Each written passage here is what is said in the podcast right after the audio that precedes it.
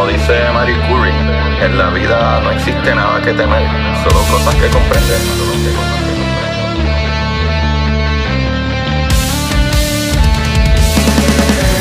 Recuerden correr y buscar la manera de aprender que más le divierta.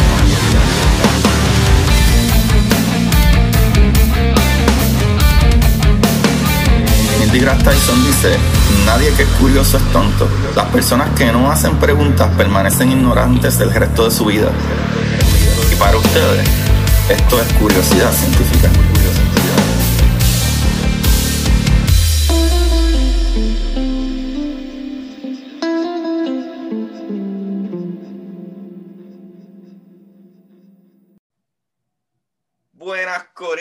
Curiosidad Científica, bienvenido otro día más. Ah, Ya ustedes saben, aquí a aprender de las maravillas del universo, ¿verdad? Entre cosas grandes y maravillosas como planetas, galaxias y nébulas, hasta las cosas más sencillas y diminutivas, ¿verdad? Esos átomos y esas partículas que crean químicos.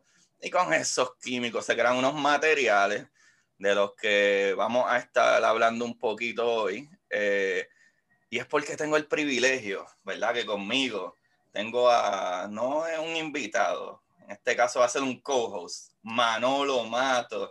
Y para quienes no saben quién es Manolo Mato, eh, él es uno de los líderes, por lo menos para mí, de podcast. ¿Sabes? Un tipo que lleva sobre 10 años, como 12 años metiéndole podcast y tiene invitados brutales en su podcast cucubano, ¿sabes? Que vayan y búsquenlo. Pero no voy a hablar más cosas, ¿sabes? Manolo, bienvenido, es un placer tenerte aquí. Eh, ¿Cómo tú estás? Bueno, gracias por la invitación, primero que nada. Pero eh, te tengo que decir que estoy muy decepcionado porque cuando hablaste de las maravillas del universo no me mencionaste a mí, loco. Ah. Eso, eso me ofende grandemente, grandemente me ofende. Bueno, hablé de los átomos, tú estás hecho de átomos, so, hablé del conjunto de lo que eres tú. La alineación de mis átomos es una, una alineación muy especial. muy Sí. especial. Ah, hermanito, estoy estoy súper bien, mano. eh, todo bien. eh, de verdad que eh, qué bueno que estoy por acá dándome la vuelta, ya que tú te diste la vuelta por allá por Cubano también Sí, con, mano, con Rubén. base brutal. Eh, estamos aquí haciendo este cross pollinization. Uf. Vamos a empezar entonces desde ya. ¿Qué es cross-pollinization? No, no, la cross pollinization es que una, una abejita coge, coge polen de una planta y la lleva a la otra y se cruzan las polinizaciones. Y estamos haciendo eso, pero con los podcasts, Pero ¿verdad? con Tú, los polen- podcasts, tú polinizas el podcast mío y yo polinizo el tuyo. Exacto, en esas exacto. estamos. Que Eh, son muy esas son importantes, no las maten. Referencia, referencias de cuando uno habla con nerds, ¿verdad? Ajá, no las maten, no las maten. Hay unas que son grandes y crean como unas cosas negras que parecen fango. Esas sí pueden encargarse de ellas, pero las abejas como tal, la, la de flores y miel, no las maten, sino la naturaleza se va a ir a jorobar. La naturaleza, lo que nos vamos nosotros Sí, no, primero. Bueno, exacto, sí, sí, sí. Nosotros nos vamos. Sí, sí, actually, eso es súper interesante. Cuando la gente siempre dice que salvemos nuestro planeta, eh, Sí, no tenemos que salvar el mano. planeta de nada. de Nos nada, estamos de nada. destruyendo nosotros, nosotros nos vamos, el planeta no va para ningún lado. So, No, y el planeta se queda y las especies se quedan y, y- y en 200 años ni siquiera te das cuenta de que estábamos nosotros en un momento dado aquí. sí. Eh, es bien interesante porque cuando yo, yo estudié en la Universidad de Puerto Rico y tuve la oportunidad un verano de, de esos de la universidad allá en Puerto Rico de ir a hacer un curso de manejo de parques marinos en las islas de Turcos y Caicos. Y nosotros teníamos que hacer un ensayo, ¿verdad? Como parte del proceso de, de, de uno realmente eh, llenar la solicitud y toda la cuestión. Y en ese, en ese ensayo, eso básicamente es lo que yo decía. Lo que yo decía es que nosotros hablamos de salvar al planeta, pero realmente, si nosotros como ambientalistas pusiéramos, en vez de decir, eh, pusiéramos este concepto, ¿verdad? En vez de decir, estamos salvando el planeta, decir, estamos salvándonos a nosotros mismos, quizá a la gente le interesaría más, ¿verdad? Porque a veces uno piensa, ah, el planeta eso no importa, eso eh, se regenera, lo que, lo que tú puedas pensar, ¿verdad? De, de las ideas que tengas del, del medio ambiente. Pero realmente lo que estamos tratando de salvarnos a nosotros mismos. Y la cosa está bastante, bastante mal, ¿verdad? Está malísima. Eh, los últimos reportajes que yo estaba leyendo, actually, si seguimos el patrón que llevamos en los últimos 20 años, probablemente de aquí a 10 años va a ser no reversible. O sea, no hay manera de traerlo para atrás sin que ya nos chavamos. Y yo he tratado de explicar eso muchas veces. Cuando, la, cuando uno habla de, de um, el, el, efecto invernadero, ¿verdad? Que es bastante conocido en inglés como de, de este, greenhouse effect. Este, que, actually, pues, lo voy a explicar ahora.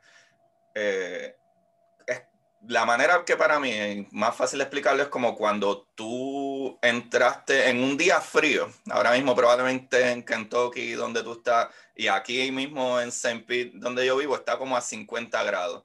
Está frío. O sea, tú pues Madrid, que están, que están bajo nieve. Ajá, y, ajá. Pero el sol no deja de azotar.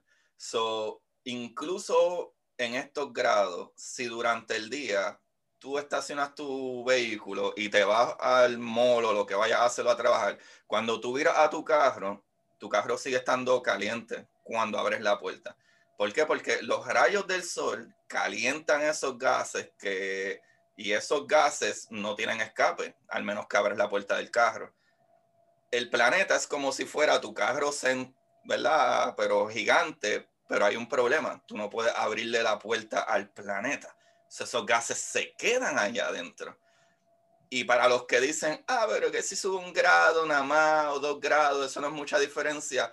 Eh, no es mucha diferencia en tu casa, en el aire acondicionado.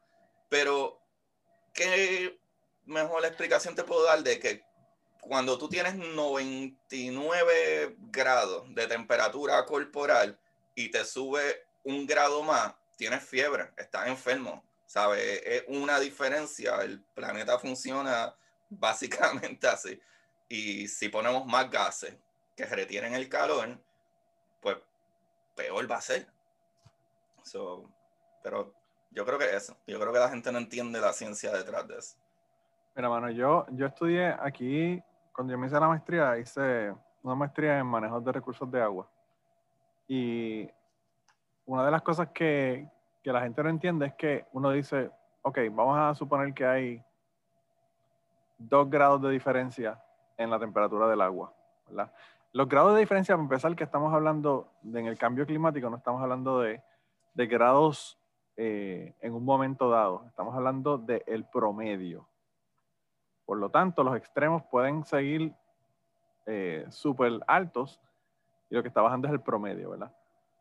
Pero en el agua, por ejemplo, eh, vamos a poner si tú tienes, ya nos vamos a ir con, con cosas súper nerdas, ¿verdad? Pero vamos a suponer que tú tienes 8... Esto se llama curiosidad científica. 8, 8 miligramos, yo no sé, lo que pasa es que no sé cuán, cuán, intensa la gente quiera que nos vayamos con el asunto, pero vamos a suponer que, que estamos en 8 miligramos por litro de oxígeno disuelto en el agua, ¿verdad?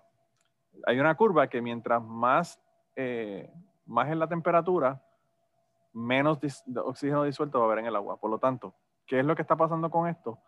Que las plantas, los animales van a empezar a morirse. Por eso es que tú en, el verano hay un montón de, lugares en donde hay eh, un montón de peces muertos en un lago y tú no sabes, tú dices, Dios, lo que pasó aquí, hay un escape de algún químico que cayó en el agua. No, nada, mano. Es una cuestión de que subió la temperatura, subió la temperatura del lago y y eh, pues esa temperatura hizo que no hubiese oxígeno en el agua, por lo tanto se murieron, se asfixiaron todos los peces.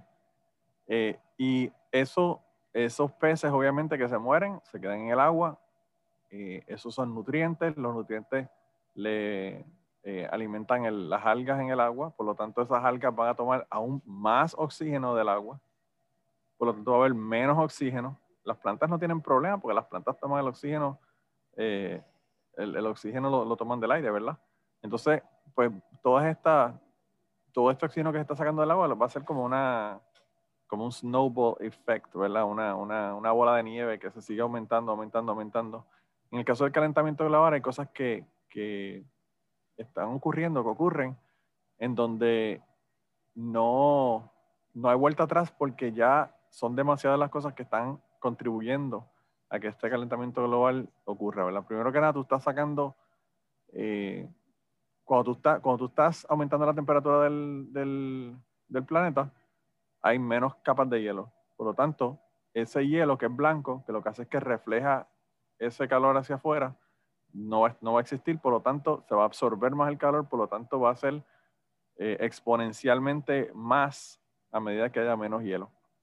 Cuando tú tienes lugares como el, el, permafrost, ¿verdad? Que le llaman, que es el área donde está permanentemente congelado en, en el norte y en el sur, eh, mayormente en el norte porque hay más terreno en el norte que en el sur, pero en lugares como Canadá y como, como eh, Rusia y Asia, eh, pues hay un montón de áreas en donde, en donde toda esta permafrost se está, se está eh, derritiendo y todo ese carbono que estaba atrapado ahí está saliendo a la atmósfera, que está también causando que haya una, una mayor cantidad de CO2 en el aire y hay un montón de metano que también está ahí eh, en todas estas, estas, capas de, tierra que están congeladas, que se está librando. Y, el metano es un gas que, que, es horrible porque el metano eh, es, muchísimo más, que crea un, un, efecto de invernadero más, más, más rápido y más fácil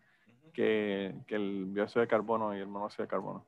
Por lo tanto, eso también hace que se aumente de manera exponencial. Así que es como que eh, llega un punto en donde el tren va tan rápido que vas a necesitar, qué sé yo, 20 millas para poder parar el tren. Y eso es lo que está ocurriendo con esto, ¿verdad? Tenemos que tomar acción ahora. Eh, yo, yo soy parte de un grupo aquí que, by the way, que podemos ser parte todos porque es el, el el grupo es de voluntarios, realmente la organización es de voluntarios, tiene en los Estados Unidos 250 mil voluntarios que trabajan y, que están con la organización, donde se hace eh, cabildeo a nivel de Washington. El grupo se llama Citizens Climate Lobby y lo hay en todos los países, ¿verdad? Me imagino que en Puerto Rico también tiene que haberlo, pero lo hay en, hay en Panamá, en Colombia, en, o sea, no es solamente algo de Estados Unidos ellos se fundaron en Estados Unidos, pero están expandiéndose a nivel mundial. Y ellos están proponiendo que se haga una, que se, que se, que se le ponga, ¿verdad? Un precio al carbono y que las compañías que liberan carbono eh, en sus procesos, ¿verdad? Industriales, pues que estas, estas compañías paguen ese dinero y ese dinero que se está recolectando por esos, eh, esos dividendos, ¿verdad? Que se están eh, que están las compañías pagando, pues se le devuelve a las personas. Y a mí me parece, yo estoy con el grupo, ¿verdad? Porque a mí me parece que es la, la forma más rápida y más efectiva de uno lograr un cambio. Y en la misma medida también ayudar a la gente que está peor, ¿verdad? Porque realmente lo que va a ocurrir es que todos los ciudadanos de ese país van a recibir un cheque. Eh, en, eso habría que decirse si sería anual o sería eh, mensual por ese, esos dividendos que se le están pagando por el, por el carbono. así que sería algo que realmente no le costaría nada al gobierno. A las compañías le costaría, pero eh, los costos son, son ridículos. De verdad que son bien, bien, bien bajos. Y es una forma de tú, eh, de la manera más, más, rápida y efectiva, uno poder hacer estos cambios. Y pues hemos estado trabajando con un montón de gente. Ahora mismo, quizás con la nueva administración, si es que no hay una guerra civil y se acaba el, el, el país como conocemos, Pues eh, yo, estuve, yo estuve reunido con, con, Mitch McConnell, estuve reunido con eh, el representante mío, que es el representante Comer. Nos reunimos también con Rand Paul, que es el otro de Kentucky. Y hablamos con ellos y ellos están de acuerdo que, hay que hacerlo. Eh, no, no, ellos obviamente están esperando a ver cuáles son las propuestas de la nueva administración. Pero Mitch McConnell sorpresivamente ha endosado este proyecto anteriormente aunque se pasó en, en, en, el Senado y no en la, en la Cámara de Representantes. Mm. Y por lo tanto no, no, se pasó porque hay que pasarlo por los dos, por los dos lados. Pero, pero yo creo que ellos se están dando cuenta de que las nuevas generaciones están muy preocupadas por eso, porque realmente a ellos a quién le van a afectar. O sea, a Mitch McConnell, Mitch McConnell le quedan como siete días de vida realmente. El tipo ya está. El tipo se murió y no se lo han dicho, ¿verdad? Y entonces, pues a esta gente pues no le importa, pero cuando tú empiezas a la gente que tienen 25, 20, 27, 30, 18 años a llamarte a la oficina de, de, tú como, como político, representante, senador, lo que fuera, y a decirle, mira, esto es lo que a mí me importa y me preocupa esto y quiero que hagas algo sobre esto, pues la gente escucha porque realmente esos son los, los votantes del futuro. Y es interesante porque eh, ya esto se ha convertido en un asunto que no es partidista. Eh, y no lo debería ser porque, ¿sabes? Si los demócratas no pueden existir porque el cambio climático, tampoco los republicanos van a poder existir. O sea que esto es un problema de todos realmente. Bueno, ¿qué tú crees de las propuestas que hay con el CO2 eh, de compañías que lo extraigan del medio ambiente y lo revendan? Pues, para aquellos que no saben, el CO2 se utiliza regularmente en muchas cosas como tu refresco, este, um, tu cerveza, incluso para refrigerar cosas como lo que es el dry ice, el CO2. Eh, más la frío. Gente, la, gente que la, gente que, la gente que juega en gotcha. Eh, ah, en serio, eh, también el gas de. El gas No sabía, no sabía que es. Eh, pero pues, mira para allá. Un par de cositas. ¿Qué tú crees de esa propuesta? ¿Esa propuesta suena real? ¿Suena como que realmente habrían compañías pensando que eso sería un outcome? Yo creo que eso podría ser uno de los componentes para resolver el problema. Pero eso solamente no va a ser la forma de resolver el problema. Y te doy un ejemplo. ¿Qué es más fácil para ti? ¿Perder 20 libras de peso o no ganar 20 libras de peso y no tener que bajarla? Más fácil es no ganarla. más fácil es no ganarla. Pues eso es lo que estamos tratando de que no se cree el CO2, ¿verdad? O que, o que, no se libere, ¿verdad? Porque realmente el CO2 es algo que, que es una cantidad determinada. Lo que pasa es que los árboles y los componentes orgánicos atrapan el CO2 y lo tienen, ¿verdad? Entonces, eh, pues es más fácil no, no, no, producirlo, ¿verdad? Y si tú logras incentivar a esas compañías a que no lo produzcan y que busquen otras maneras de producir, mira, en el lugar donde yo trabajo, que quizás, quizás es otro tema que yo sé que te fascina porque después que terminamos de hablar del podcast, eh, en el podcast de Cucubano eh, empezamos a hablar de, de, lo que yo hago y, y, te llamó la atención, pero en mi trabajo, hace como seis o siete años atrás, eh, no, seis o siete años no más, en el 2008, 2009 por ahí, que los precios de, del petróleo estaban súper altos, ¿verdad? Y todos lo sabemos porque pagamos cuatro dólares por el galón de gasolina. En Puerto Rico por gasolina. En Puerto Rico era un dólar, un dólar y pico. un dólar y pico, cuatro dólares y pico aquí en los Estados Unidos, claro. Pues eh, en esos años la, la, familia, ¿verdad? Porque la compañía donde yo trabajo, a pesar de que es una compañía multinacional, es una compañía que lo opera la familia, ¿verdad? Una, una familia, son eh, dos hermanos y una hermana que lo, que lo operan y antes de eso era el papá, antes de que el papá muriera. Ellos decidieron que tenían que buscar una forma de, de que el precio del petróleo no afectara los precios de, de la fabricación de, de, las resinas, que es lo que nosotros fabricamos. Resinas son poliestireno, polipropileno, eh, PVC, que se usa para hacer tuberías y para hacer siding y puertas y todo demás. Y todo este tipo de resinas, que son básicamente plásticos, unos tipos de plástico. Y ellos decidieron que tenían que buscar otra manera de, de cómo iban a hacer el, el, el, PVC para que esto no se afectara, ¿verdad? Porque lo que a ellos les molestaba era que subía el precio del, del, petróleo y las ganancias de ellos bajaban y ellos no tienen control de eso porque eso lo controla la OPEP, eso, eso no lo controlan ellos, ¿verdad? Entonces ellos dijeron, bueno, hay otra forma que se puede utilizar esto para resolver este problema y es utilizando gas natural.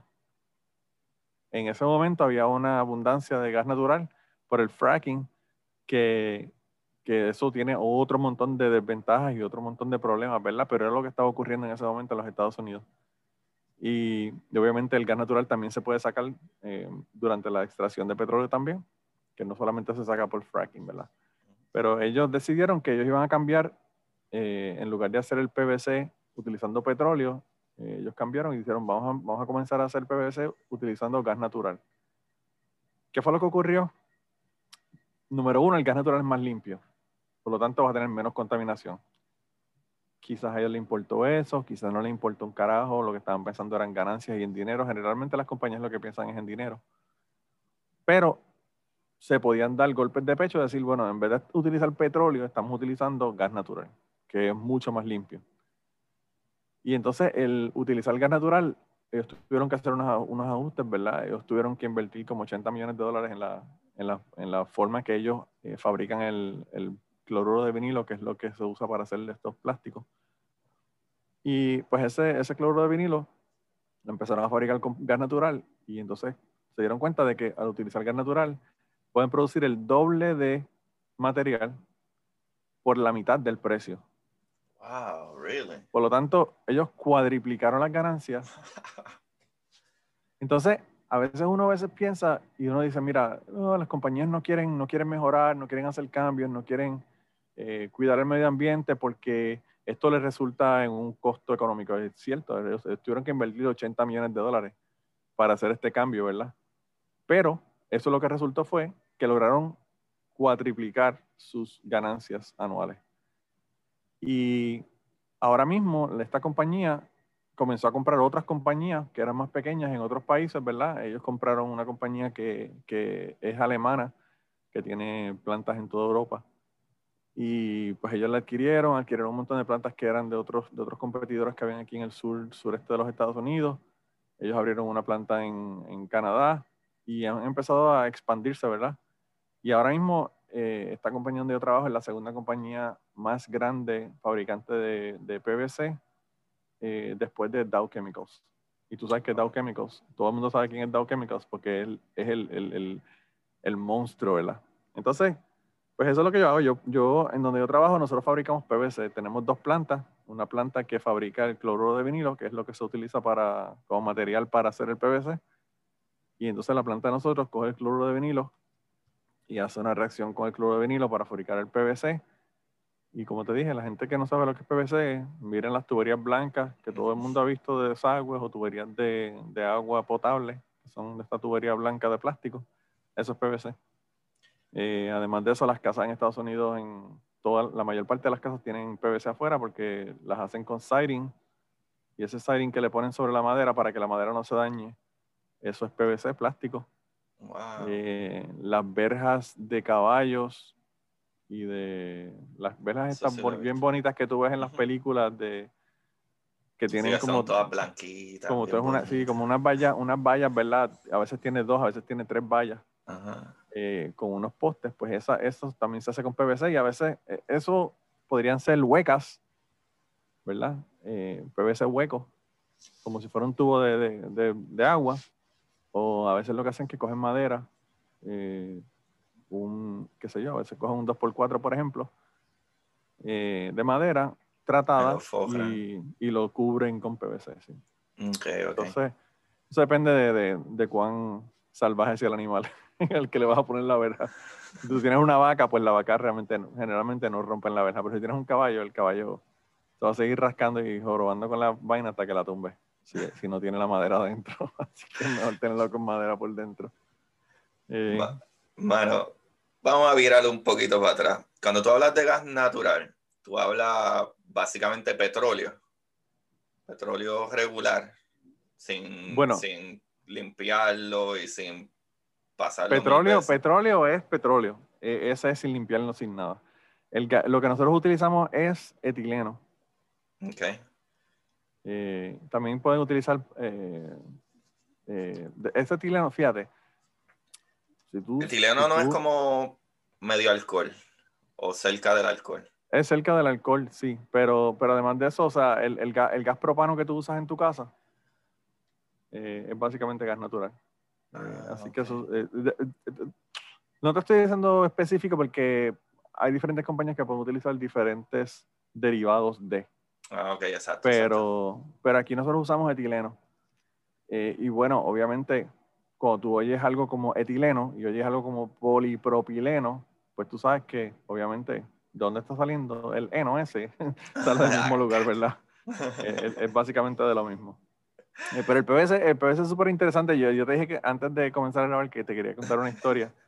Sí, eh, y, y, y, eso yo, fíjate, después que nosotros terminamos de grabar el Cucubano y me puse a leer sobre el PVC porque yo obviamente conozco el proceso, conozco la química, conozco toda esa parte, pero no conozco la historia, ¿verdad? Y, me puse a leer por la curiosidad científica de haber hablado contigo.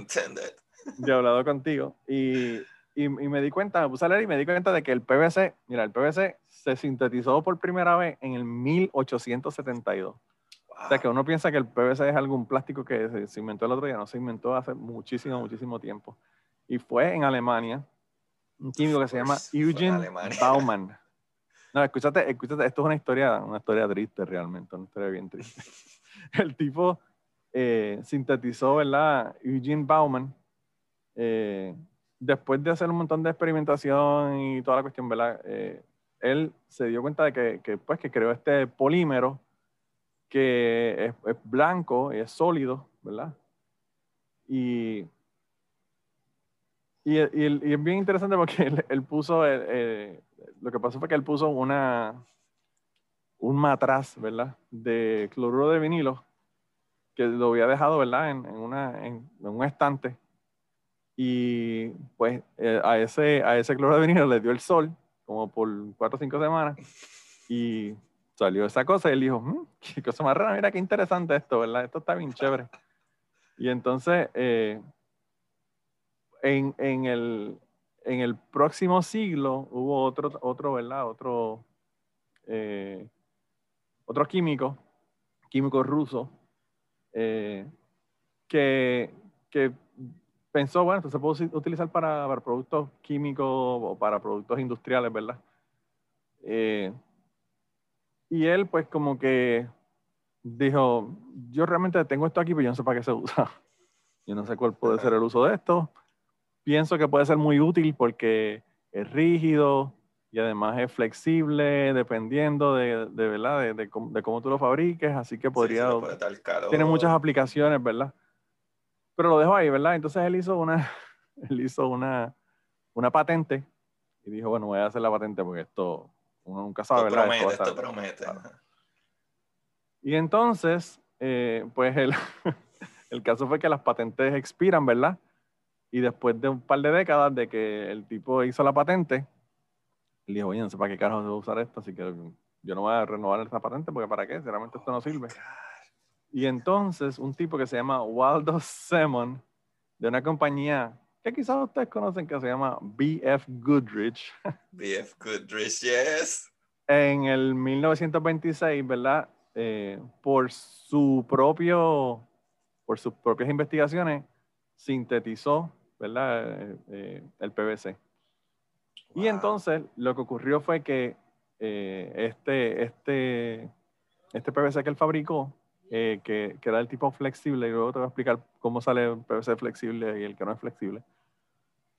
Él dijo, coño, mano, esto se puede usar para cortinas de baño y nos vamos a hacer millonarios. Y dijo, ¿alguien habrá registrado esto anteriormente y se dieron cuenta de que había una patente que estaba expirada. Y dijo, ah, pues perfecto, pues yo voy a patentizarlo. y el pobre Eugene Bauman no ganó ni un peso. ni un ah, peso. es la historia de Tesla. Eh, la historia de Tesla, eso mismo, básicamente. Así que, eh, pues ahí BF Goodrich comenzó a utilizarlo para hacer eh, cortinas de baño y esa es la otra cosa. Eh, el, el, PVC, flexible se utiliza en muchísimas cosas. La, la, el, lo, no sé, las, los covers estos de lona que le ponen a, a los camiones cuando tienen piedras o arena encima de la piedra o arena para que no para que no brinque, ¿verdad? Y caiga en la como si fuera una tela, pero es una tela que resiste bastante. Y es a prueba de agua, entonces que esa es la otra ventaja que también tiene pues, el PVC. Entonces hay un montón de otras aplicaciones que son de PVC flexible. El PVC, para la gente que quiera saber, básicamente son dos átomos de carbono unidos, ¿verdad? Eh, por un enlace sencillo. Uno de esos carbonos tiene un hidrógeno a cada lado. Imagínense una letra H, ¿verdad? Tiene las dos C en el medio, la H en la, en la punta de una de las patas la próxima pata de la H tiene un hidrógeno y un cloro. Entonces, el polímero que se forma es básicamente eso, carbono, hidrógeno, hidrógeno, carbono, hidrógeno, eh, hidrógeno eh, cloro, carbono, hidrógeno, hidrógeno, carbono, hidrógeno, cloro, y, se alternan. Y el largo de esa cadena de PVC es lo que hace si, lo que lo hace más flexible o menos flexible. So, mientras más largo la cadena. Mientras más largo eh, la cadena, más rígida. Más sólida. Oh, ok. Bueno, no pensé que tuviera cloro. Sí, Eh, ese es el problema de nosotros. Realmente ese es el problema mayor de nosotros. Eh, yo no sé si tú, tú- si tú sabes, ¿verdad? De la historia de lo que ocurrió en India. Hubo un desastre ambiental brutal en India, no. en Bhopal, una ciudad que se llama Bhopal. Esa ciudad eh, que se llama Bhopal tenía, tenía unas montañas alrededor y había eh, muy comúnmente un fenómeno de inversión térmica. Y para las personas que no sepan lo que es una inversión térmica, es básicamente que tú tienes, en- eh, cuando tú tienes aire caliente, el aire caliente sube. Por eso es que tú en los globos de, ¿verdad? Los globos los- los llenas con aire caliente. Y, y pues obviamente tienes el aire frío abajo. Pues lo que ocurre con estos fenómenos de inversión es que pues, como tú no tienes movimiento de aire porque tienes esas montañas alrededor, pues se invierte y entonces tienes aire frío arriba y aire caliente abajo. Y ese aire frío actúa como una tapa, imagínate una, una olla con una tapa, que hace que no se escape nada de, de esa olla, ¿verdad? Que sería el, el hueco donde están presión. las montañas. Pues lo que ocurrió fue que había una compañía allá que se llamaba Union Carbide.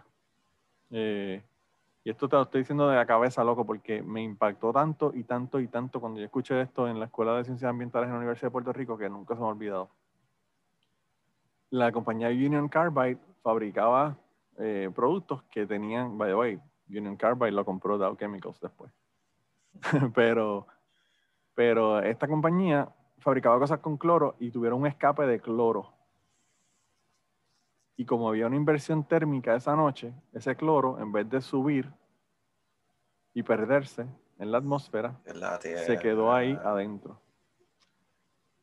Y el cloro, si tú respiras cloro, Es tóxico. se une, no, no es tóxico, hermano. El cloro se une con la humedad, el agua de tu esófago y tus pulmones Los pulmones. y se convierte en ácido clorhídrico, cabrón.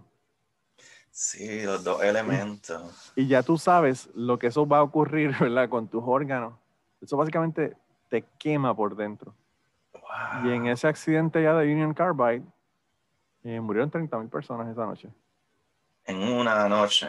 En una noche. Eso fueron, 30.000 personas. fueron las personas que murieron, hermano. Las personas que quedaron heridas Chava, ajá. pues son otros 20 pesos. Wow. Este- es que la química está tan ridícula. A mí, desde el momento que yo me di cuenta que hablando de cloro, como que gas, clorín y eh, um, metal, este, Dios mío, se me olvidó, este, se me olvidó ahora, pero anyway. Olvídate, esto lo, lo editamos. esto lo La editamos. sal, la sal es básicamente, me- eh, me- eh, ¿verdad? Eh, Oh, sal, NA, y al- al- el, uh, eh, NA. so- ajá, sodio metálico. Sí. Sodio metálico. Que el sodio metálico es explosivo si toca agua y, y el chlorine gas que es tóxico anyway. Tú unes esas dos cositas y esa es sal, la que le Pues, echas es como, imagínate, o sea, tú tienes agua y tienes agua oxigenada. Tómate un vaso de agua y tómate un vaso de agua oxigenada a ver qué pasa. ¿Y qué es lo que tiene diferencia? Un oxígeno adicional. Ajá, un- un- ajá. Eh, que el oxígeno, tú piensas, "Wow, el oxígeno es tan cute. Mira, yo que, yo que di clases de buceo, Pero es que el Eh, exceso de oxígeno te echaba también. claro, O sea, a, eso, eso- a, eso, a eso es a lo que iba yo. Yo doy clases de buceo, yo, yo era instructor de buceo cuando estaba en Puerto Rico. Todavía soy instructor de buceo, ya no doy clases, ¿verdad? Pero cuando estaba en Puerto Rico yo daba clases. Y, y pues ahí hay buceadas que se pueden hacer con, eh, con tanques. El- los tanques para empezar, la gente dice, no, porque es que el tanque de oxígeno, tú no usas oxígeno para bucear. Porque el oxígeno bajo presión es tóxico. Por lo tanto, tú pones un tanque de oxígeno, perfecto, puedes respirar el oxígeno a temperatura normal y a, y a- y a una atmósfera de, de presión, que es la, la- una atmósfera es lo que tienes normalmente en la superficie del mar. Pero cuando empiezas a añadirle presión, pues se convierte en tóxico. Y entonces, eh, Wow, no sabía hay buceadas, hay buceadas que se pueden hacer eh, con, con oxígeno enriquecido. Entonces, en lugar de tú tener, ¿verdad? Normalmente el aire tiene más o menos un 21% de oxígeno y el resto es nitrógeno y otros gases. La mayor parte es nitrógeno, 79% es nitrógeno. Entonces lo que ellos hacen es que le añaden oxígeno adicional a los tanques para hacerlos de 32% oxígeno o de 36% oxígeno. ¿Por qué ellos hacen esto? Porque eh, el nitrógeno, como el nitrógeno nosotros no lo respiramos y no se utiliza para nuestro, nuestro proceso biológico, ¿verdad? El nitrógeno está ahí. Pero al nitrógeno tener una cantidad mayor de porcentaje de ese aire que nosotros estamos respirando, pues el nitrógeno se va a convertir o se va a poner en solución en tu sangre, como el CO2 en la Coca-Cola. Cuando tú estás a presión, imagínate una botella, una lata de Coca-Cola que tú la tienes cerrada, esa Coca-Cola está a presión. Si tú no la tienes esa Coca-Cola a presión, cuando la abres no va a tener el gas ya porque el gas va a estar fuera de, del líquido. Y eso es lo que ocurre con el nitrógeno en la sangre. Entonces, cuando la gente sale de, de la buceada, si subes demasiado rápido, básicamente le, quitas la presión demasiado rápido. O si estás más del tiempo que se supone debajo del agua, que absorbes más de la cantidad que se supone que absorbas de nitrógeno, pues eso, eso lo que va a pasar es que se va a convertir, tu sangre se va a convertir en una Coca-Cola cuando, cuando tú la mueves y la abres. Por lo tanto, no va a poder, te mueres realmente. Eso es lo que le llaman los bends. Y eso ocurre con el oxígeno. Eso, eso te iba a preguntar, porque eh, he, leído otra ocasión y he escuchado también eh, sobre eso en específico, la razón de que a tal persona o tal buzo se murió porque eh, whatever, tenía tanta experiencia y para aquí para allá, pero ese día no sé qué pasó y salió muy rápido. Como que yo nunca he entendido eso exactamente de, de que el nitrógeno se murió porque el nivel de nitrógeno en su sangre o algo así, como que... Tú, tú ves, tú, tú ves la... Imagínate, mueve una Coca-Cola y ábrela, visualízate eso. ¿Verdad? Esa espuma de la Coca-Cola en eso se convierte tu sangre cuando tú sales demasiado, demasiado rápido. Lo único que en vez de ser Coca-Cola es sangre y en vez de ser CO2, que es lo que hay en esas burbujas de gas, lo que hay es nitrógeno. Por lo tanto, eso no es un problema. Eso, eso no es un problema. Lo que ocurre es que en tu cerebro, como tus capilares son tan pequeños, las burbujas son más grandes que el diámetro del, de los capilares. Por lo tanto, no tienes flujo sanguíneo en el cerebro. Y entonces pues, te mueres, loco, te mueres. Por la cabeza. Andaba el cara. Y, así que. Wow, no sabía eso. Esto es una de las cosas que te puede ocurrir debajo del agua, ¿verdad? Eh, por eso es que, fíjate, la gente a veces dice, ah, yo tengo un pana que me prestó un tanque de buceo y me fui a bucear. Loco, gente, no hagan esa mierda. No, hagan eso. Para empezar, para empezar, no hagan esa mierda porque se pueden morir. Y no le hagan esa mierda a su primo, porque su primo puede ir a la cárcel por asesinato por prestarle un tanque de buceo. Oh, really? Sí. Explícame, explícame. Bueno, tú tienes que tener una licencia para alquilar un tanque. Si tú le alquilas un tanque a una persona, es como tú coger y decir, nada, yo te voy a comprar una pistola y te la voy a dar. Y tú eres ah, responsable de lo que la persona con la pistola. No sabía eso tampoco. Sí. Eh, pero, pero pues en el, en el buceo pueden ocurrir muchas cosas. Realmente eso te puede ocurrir por salir demasiado rápido, que sería lo mismo que abrir una, mover una lata de, de Coca-Cola y abrirla o si estás demasiado tiempo. Hay unas tablas de buceo que te dicen cuánto tiempo puedes estar a qué profundidad. Cada 33 pies de profundidad, tú tienes una atmósfera adicional de presión. Por lo tanto, a 33 pies, a 33 pies tú tienes el doble de, de la presión que tú tienes en, en la superficie. A, 66 pies tiene de tres veces.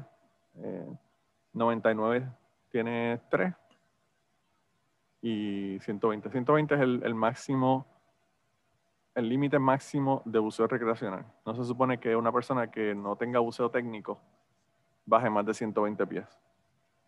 No, pero es que la presión como que era ese punto. Yo no sé quién, no sé qué equipo tú utilizarás que... No, es, normal, o sea, realmente no, no, no te ocurre nada. Lo único, lo único que te ocurre que que es medio funny, es después de los 100 pies de profundidad más o menos, eh, ocurre algo que, le llaman narcosis de nitrógeno. La narcosis de nitrógeno básicamente es que volvemos lo mismo, el nitrógeno se está utilizando en tu cuerpo y esa presión en nitrógeno hace que te sientas como si tuvieses dado dos cervezas.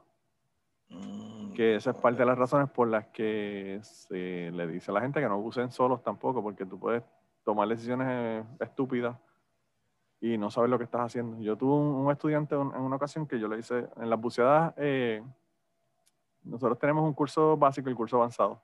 Después de eso hay otro montón de cursos, pero en el curso avanzado, que es el segundo curso que uno normalmente toma, una de las cosas que se hace, se, una buceada profunda. Profunda es entre 60 y 120 pies. Y yo siempre, la gente decía, no, yo lo llevo a 75 pies y bla, bla, bla. Y yo siempre llevaba a mis estudiantes a 100 pies, por lo menos a 100 pies. Y la razón era para que ellos experimentaran la narcosis de nitrógeno, para que supieran identificarla, para que supieran cómo se sentían y para que supieran cuál era su, la reacción en su cuerpo, ¿verdad? Yo tenía un, muchacho que, que yo le llevaba a bucear conmigo, ¿verdad? Un grupo, tenía como 5 o 6 personas que estábamos. Y yo le dije a, todo el mundo que subiéramos, ¿verdad? Le hice la señal de subir, que ya nos íbamos. Y el muchacho me decía, ok, la señal de ok, y me hacía la señal de subir, que es la señal como la de, la de, la de Facebook, ¿verdad? El thumbs ah, up. El thumbs up. Sí.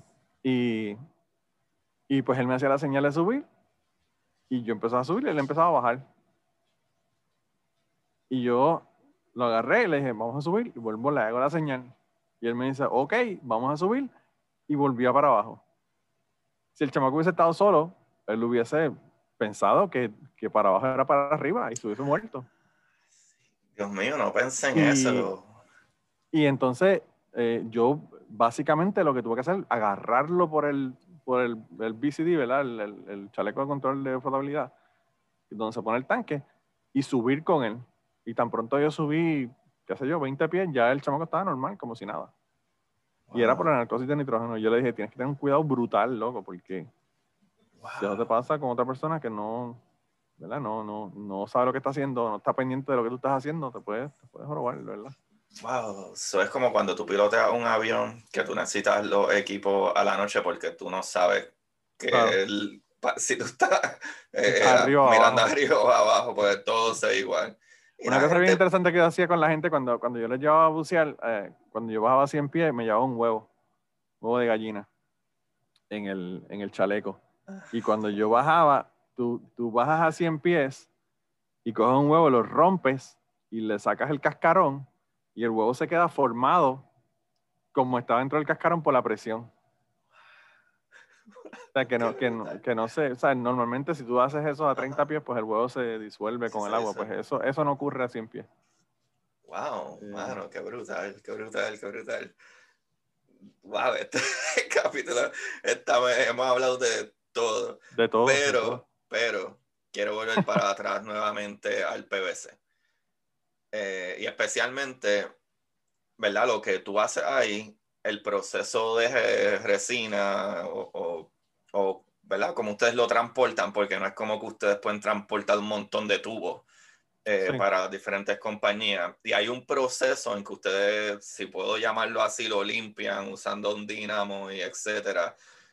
Eh, hablamos un poquito más. O sea, eh, número uno, ustedes hacen el proceso químico full ahí en la compañía de ustedes. O sea, ustedes mezclan los átomos, eh, crean el químico necesario. Nosotros hacemos las reacciones aquí. Lo que ocurre es que nosotros tenemos dos plantas. Eh, en el proceso de fabricar PVC, tú lo primero que tienes que fabricar es cloruro de vinilo. El cloruro de vinilo es un gas eh, si, lo, si le bajas la temperatura, se convierte en, en, líquido, obviamente, como cualquier otro gas, como nitrógeno líquido, cualquier otro gas, ¿verdad? Pero pues el, el cloruro de vinilo se, se, fabrica, como te dije, con el etileno y, y con sal, ¿verdad? Eh, hablando de, de, de, la sal, ¿verdad? Que tú mencionaste que tiene el cloro. Pues, de ahí es donde sacan el cloro para, hacer eso. Y entonces, pues, eh, esa, esa sal, pues, hacen la reacción, ¿verdad? Y lo que sale de la reacción es soda cáustica y el cloruro de vinilo, que es un gas. El cloruro de vinilo es flamable.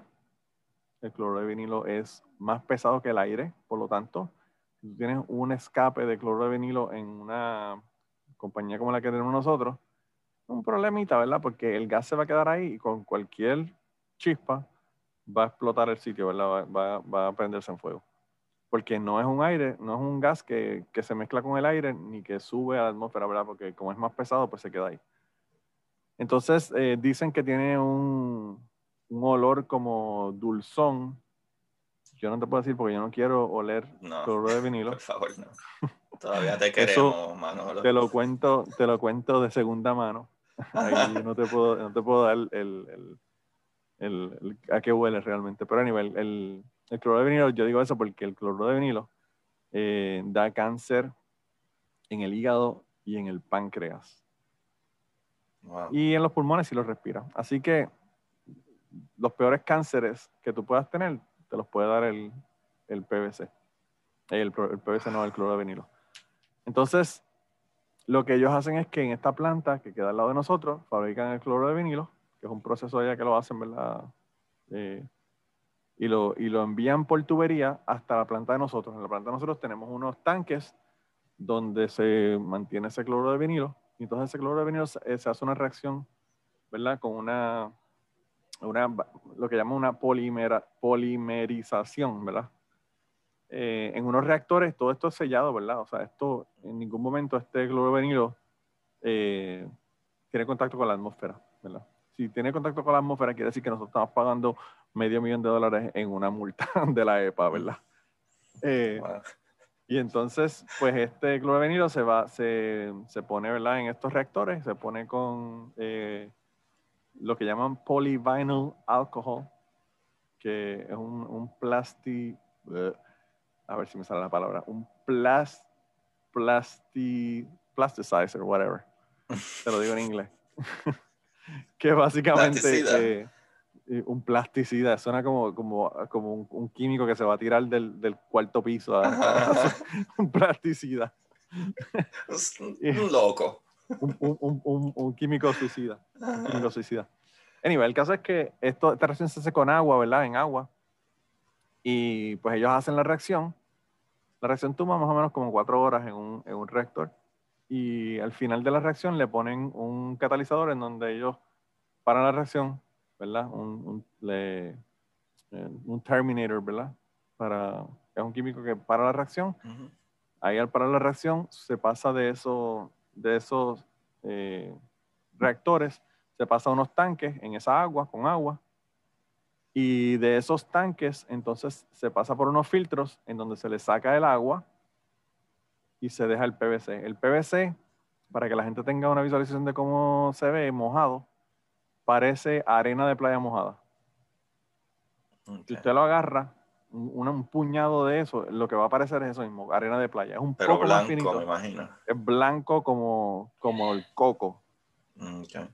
Y, y entonces ese, ese PVC, ¿verdad? Que, que se separa del agua, el agua se envía a otro tanque, a esa agua se le saca el cloro de vinilo. Eh, obviamente el cloro de vinilo es más volátil que más volátil que el agua, por lo tanto se le saca ese cloro de vinilo, el cloro de vinilo que se utilizó se recicla para volver a hacer otro batch de PVC.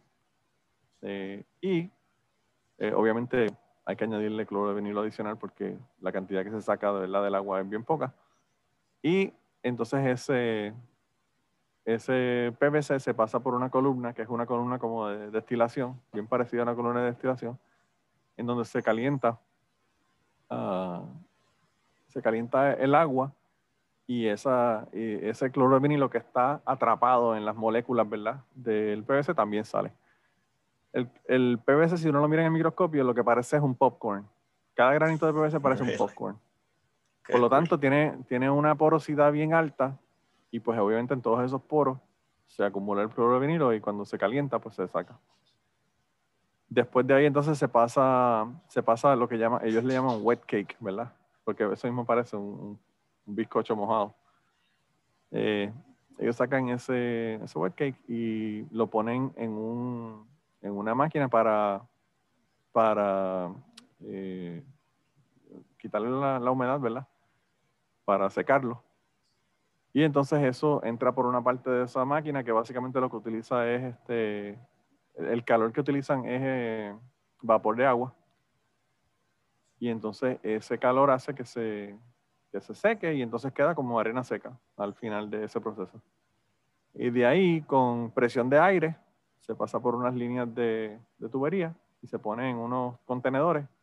Y esos contenedores tienen unas válvulas abajo y debajo de esos contenedores se pone un camión o un vagón de tren, como si fuera granos, ¿verdad? Lo mismo que utilizan para los, los granos y todo lo demás. Y pues así se llenan los camiones y los vagones de tren y se envía donde haya que enviarse en polvo. Y entonces las compañías que fabrican las tuberías, lo que fuera, pues entonces lo que hacen es un, eh, hacen un, extruder, hace que lo que hacen que básicamente es que derriten el PVC y le dan la forma que ellos quieran. Eh, la mayor parte de las cosas que se fabrican con PVC no son PVC 100%. Eh, a ellos, eh, al, al, al, PVC se le añade compuestos de del carbonato de calcio, que es básicamente tiza, imagínense una tiza, y se mezcla con el, con el PVC como si fuera cocaína para cortarlo. Referencias que no van a escuchar en la escuela de... Eh, básicamente para ahorrarlo, para ahorrarlo, porque pues tú le, pones, tú le puedes poner una cierta cantidad de carbonato de calcio a ese PVC y mantener la, la estructura y no tener que hacerlo de 100% PVC, que es más caro. Y se utilizan una, unas ceras, ¿verdad? Para que cuando está saliendo el tubo de la máquina de metal no se pegue. Se utilizan eh, tintes, ¿verdad? Porque las tuberías, nosotros todos hemos visto las tuberías estas que son de blancas, ¿verdad? De tuberías de la casa, que son para desagües o para, para agua potable. Pero hay, hay códigos que se utilizan para colores de los tubos dependiendo de lo que sean, ¿verdad? Si, si tú ves un tubo verde, no se te ocurra romper el tubo porque eso es eh, aguas usadas. Sí, el que sale de tu casa para literalmente la alcantarilla que esa agua va donde pues, vaya. Hay otros tubos que son rojos, rositas, dependiendo de lo que, de lo que se vaya a hacer. Y eso, esos tintes pues se le añaden al PVC cuando se hace. Por eso es que se hace blanco y entonces en, la, en las rejas y los siding, el siding de las casas realmente hay miles de colores. Tú puedes hacer, qué sé yo, azul, marrón, eh, beige, eh, bone white, lo puedes hacer blanco, hay miles de colores y eso pues se, hace también con los, con, los, eh, con los tintes que se le añaden. Y el PVC se puede hacer eh, también transparente. Si tú coges PVC, el PVC esté blanco y lo calientas sin añadirle nada, se, se, convierte en, un, en una, una capa como de plástico derretido que es parece el, el, color más o menos de unas gafas. Es como un marrón intenso. O sea que tú puedes ver a través de ese PVC, a pesar de que es blanco cuando está sólido, cuando lo derrite se puede ver a través de él.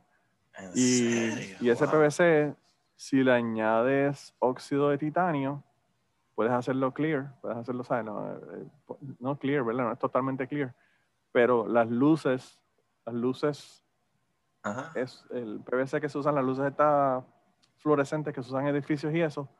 Eso es PVC también, pero pues eso obviamente le añadieron uh, óxido de titanio para que sean clear y pues la, luz pueda. Cuando tú tienes una, un skylight, una cancha bajo, de, bajo techo, por ejemplo, de baloncesto, para que entre la luz tienen alternado planchas de metal, de zinc, y unas planchas que son clear. Para que la luz entre. Esas planchas son de PVC también. O sea, el PVC se usa para todo. Si usted tiene un teléfono en su trabajo, los teléfonos son hechos de PVC. Los case de las computadoras, eh, de las desktop, son hechos de PVC. El, el, bueno, el PVC tiene tantas y tantas aplicaciones. Nosotros cuando, cuando ocurrió del COVID, nosotros nos quedamos aquí como esenciales porque eh, los plásticos y las resinas que nosotros fabricamos son de lo que se fabrican las tuberías para, para los respiradores en, la, en, la, en los asuntos médicos, la tubería de, de los sueros son PVC. Eh, hay miles de cosas que se fabrican con PVC. Déjame preguntarte, eh, cuando, porque usualmente eh, uno asume, o yo asumo, a lo mejor soy yo, que cosas como eso, como el plástico de la luz, como el teléfono de la oficina, uno siempre tiende a llamarle que es plástico. ¿Qué relación hay de PVC a plástico? ¿Cuánta ¿verdad? Eh, ¿Cuánta relación hay entre ellos? Y diferencia que tú me pudieras decir entre las cosas que se hacen mayormente plástico y las cosas que se hacen mayormente de PVC en resistencia al calor? Porque sabemos que un, por ejemplo, un material como el PVC, las tuberías que son de desagüe de tu casa, son súper duras, son súper resistentes. yo asumo que tiene mucho más PVC, pero no sé dónde se rompe la diferencia de PVC a plástico, porque el plástico es súper flexible, pero también es súper fuerte.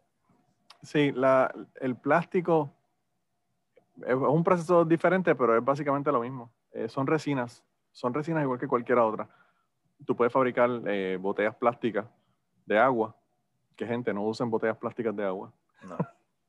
Ahora, ya que las menciono, le digo, por favor, no las uses. Especialmente si no las dejes calientes en tu carro, porque el calor el, porque el, plástico hace que, suelten químicos. Claro. Y de eso te iba a hablar también de con, del PVC. Te estaba hablando de, eso te voy a hablar también con la cuestión del PVC. Pero anyway, eh, eso, esos materiales que se utilizan para ese tipo de, de cosas, de, de, aplicaciones, ¿verdad? De, de, alimentos, ¿verdad? Como refrescos, eh, latas, eh, latas no, este, botellas de refresco, todo este tipo de cosas. las bolsas plásticas de supermercados, que en Puerto Rico son, ya no existen, ¿verdad? Pero todas estas toda esta cosas se fabrican con resinas y, y esos son, en, no, se, no se utilizan PVC para hacerlas esos son poliestireno y polipropileno. Eh, el polipropileno, cuando se fabrica, no sale como el PVC. El polipropileno sale en beads. Eh, sale como que unas bolitas que tendrán como medio centímetro de, diámetro, algo así por ahí. Y, cuando tú las ves eh, en, un, contenedor o lo que fuera, imagínate comida de perro, pero bien pequeñita. Esa es la consistencia del, del polipropileno. nosotros en una ocasión aquí, bueno, eso fue, un, eso fue un lío brutal. En la planta, como nosotros tenemos compañías que fabrican diferentes cosas, ¿verdad? Eh, nosotros teníamos, nos hacían falta unos vagones de tren porque no teníamos suficientes para la producción que estábamos teniendo, ¿verdad? Y entonces nos dijeron, ah, perfecto, les mandamos de la planta de Mississippi unos vagones de tren vacíos para que ustedes los llenen de PVC y los envíen. Ah, perfecto, no hay problema, perfecto. Pues, ¿qué pasó? Esta gente eh, empezaron a llenarlo y se dieron cuenta de que toda la parte de abajo de, esos vagones de tren estaba lleno de poli, polipropileno, hermano. Entonces, la mezcla. Porque cuando, cuando esta gente conectan las, las, mangueras en la parte de abajo de estos vagones de tren para sacar con aire todo esto, pues obviamente no se va al 100%, eso siempre se queda un poquito al final, ¿verdad? En las tuberías. Y, y eso fue un lío brutal. Y entonces después dijeron, ah, pues nada, perfecto. Lo que hacemos es que los lavamos. Lavamos los vagones de tren antes de llenarlos de PVC. Pues dijeron, ok, perfecto. Abrieron todos los compartimientos, bla, bla, bla. Le pagaron a una compañía para que los lavara. Perfecto, los lavaron.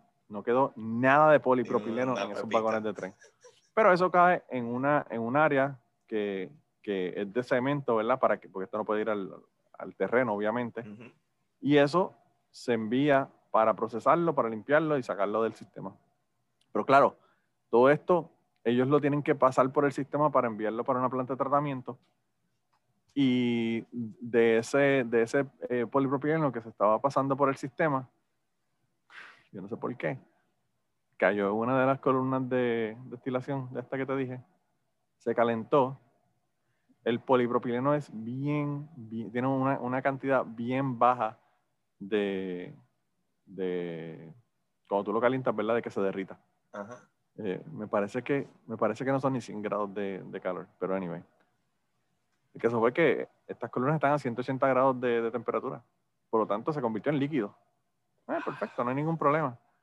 Pero entonces ese líquido obviamente está en todo el sistema. Está en el sistema, está en los tanques, está en las columnas de destilación, está donde se está haciendo el reciclaje del, del, del, del cloro de vinilo, toda esa mierda.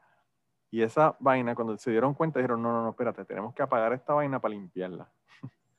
Tan pronto apagaron eso y se enfrió. Se solidifica. Se solidificó y todas las líneas estaban llenas, hermano, hermano, llenas de... Imagínate un tubo de, de cobre con plástico derretido adentro. Sí. Y estamos hablando que es una planta bueno, esta planta tiene que tener como una milla y medio de ancho y como una milla de alto. O sea, eso, son, las líneas son líneas súper largas. Loco, eso fue el, el, horror más grande que tú te puedas imaginar. Y entonces tuvieron que pues, buscar otras formas de coger y en vez de, de, tirar ese polipropileno, esos bits de polipropileno donde normalmente se tiraban, hubo que recogerlos y sacarlos aparte. Y eso fue un lío brutal.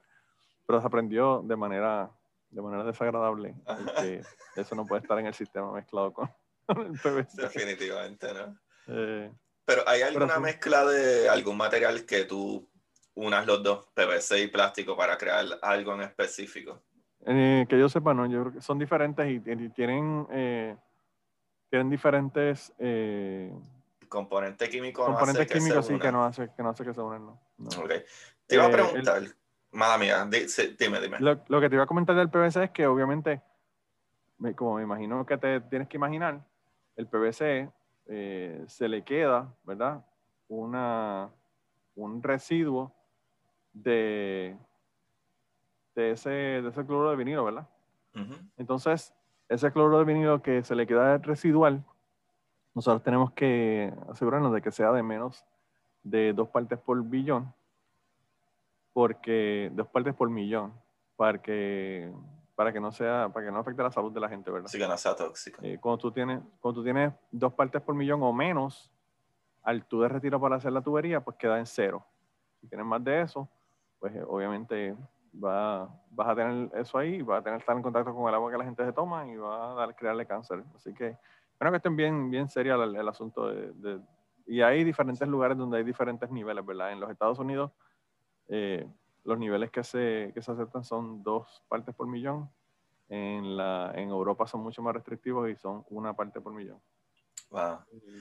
So, básicamente cuando ustedes están haciendo ese proceso tienen que hervirlo en agua, ¿verdad? Para subirle la temperatura y poder eliminar lo más que se pueda. O utilizan algún otro tipo de presión. En estas columnas es que se, es que se, que se, le, que se le quita todo este cloro de vinilo. ¿Y cuán restringidos son esas áreas en cuestión de que ustedes utilizan cloruro de vinilo y utilizan agua, que el agua tiene oxígeno? Debe ser bastante peligroso tú prender algo ahí adentro. Lo que a esta gente le preocupaba muchísimo era eh, la explosividad del PVC. No del cloro de ah. vinilo. El cloro de vinilo se sabe que es explosivo. Pero el, pero el, el, PVC no. Lo que pasa es que aquí, mano, la planta, en la planta hay como 300 sensores. Cada columna tiene un sensor de cloro de vinilo que te detecta más de una parte por millón de cloro de vinilo. O sea que si hay algún tipo de fuga, algún tipo de cloro de vinilo, va a haber una alarma que se va a escuchar en todo el pueblo. No sí, por eso digo. Porque el cloro de vinilo. todo el pueblo va a escuchar. Es explosivo y el agua es un enhancement, ¿sabe? Eh, Por el, todo el oxígeno que tiene, incluso el hidrógeno. O sea, crece, el fuego podría ser even, even yo no sé supiste, sí, yo no sé si tú supiste, hubo una planta en, en Luisiana hace como dos años o tres que explotó y era de, de, de, lo que nosotros hacemos. lo que pasa es que nosotros, a mí, el, el, aquí nunca ha ocurrido eso. La, eh, la compañía está, bueno, de verdad que tengo que decir que esta gente son súper, súper, súper cuidadosos con la cuestión de la seguridad en la planta. El safety, ajá. Y, y yo creo, fíjate, yo, yo pienso que eso es casi una... Eh, esta gente, bueno, déjame terminarte con el asunto de, de la explosión. Eh, no quiero dejar cosas al tintero y luego te hablo de la familia esta que son los dueños de la compañía. Eh, el, hubo una situación en una fábrica de azúcar donde la planta explotó. Y ellos no sabían por qué la planta había explotado, si era una planta de azúcar, que, o sea, el azúcar tú piensas no es flamable, ¿verdad? Pero, pues en el caso de, esta planta explotó y no se sabía qué es lo que estaba ocurriendo. Y lo que ocurrió fue que ellos lo transportaban el azúcar como nosotros transportamos el, el, el PVC, ¿verdad? con aire. Y ese aire que iba pasando creaba estática, obviamente porque tú estás pasando estos granos por, el, por ahí con la estática. Y el azúcar, todo el mundo que estudia biología sabe que el azúcar es una, un fuel, ¿verdad? Es, una, es una, un combustible. Todo el mundo sabe que combustible de, tu cuerpo, con lo que tu cuerpo funciona, es azúcar. Y por lo tanto, chispas y combustible no es una combinación muy, muy chévere. Entonces, eh, cuando esa planta explotó, nosotros tuvimos que hacer un montón de investigación a ver cuán explosivo podía ser el PVC. Pero como el PVC no es un combustible, pues no, no, no hubo nada. Se hicieron un montón de pruebas y, y compañías independientes hicieron pruebas y no, se determinó que no era, que no era explosivo. Tú me estás diciendo a mí que el azúcar básicamente, a lo mejor entre la fricción, el aire pasando y etcétera, hizo algún tipo de ionización que creó un, spark hermano, y se prendió. Hermano, yo vi el video. Oh yo, visto, yo quisiera que tú hubieses visto la explosión que tuvo ese Lo más seguro está en YouTube, porque esos videos los usan para hacer training de, de seguridad. Hermano, la explosión es como la explosión de Nashville hace tres semanas atrás. Una, una cosa, pero que tú dices, wow, yo no puedo ni creerlo. Y uno piensa, ah, no, piensa azúcar, el azúcar, que va, va, a explotar eso es azúcar, eso no es ninguna. No estamos hablando de, de gasolina, ni queroseno, ni azúcar, hermano, azúcar. Así que cuando Celia Cruz decía azúcar, ella sabe lo que es. Era explosiva la Era explosiva. Mira, no, lo que te iba a comentar de la familia es que, eh, y esto es otra historia, tú sabes que yo, mi especialidad son las historias. pues esta familia, esta familia de, de, que son los dueños de la compañía son taiwaneses. Ellos son de Taiwán. Y su primera compañía, una estaba en China y la otra estaba en Taiwán. Y ellos cuando en el 80 y principios de los 80, 84, 85 por ahí ellos eh, se dieron cuenta de que había muchas tensiones entre China y Taiwán y Taiwán incluso estaba considerando separarse, ¿verdad?, de China. Pues ellos decidieron que no era un eh, lugar muy conducente a la producción de dinero, por lo tanto decidieron que se iban a mudar. Y entonces ellos deciden en ese momento mudarse para Houston, Texas, y comenzar a hacer eh, tener plantas acá y comenzar a hacer plantas acá. Y todavía tienen la planta de China. La de Taiwán no la tienen, pero tienen la de China. Y pues han estado acá desde el 1986, están aquí trabajando. Y yo pienso que esa, esa, no sé, esa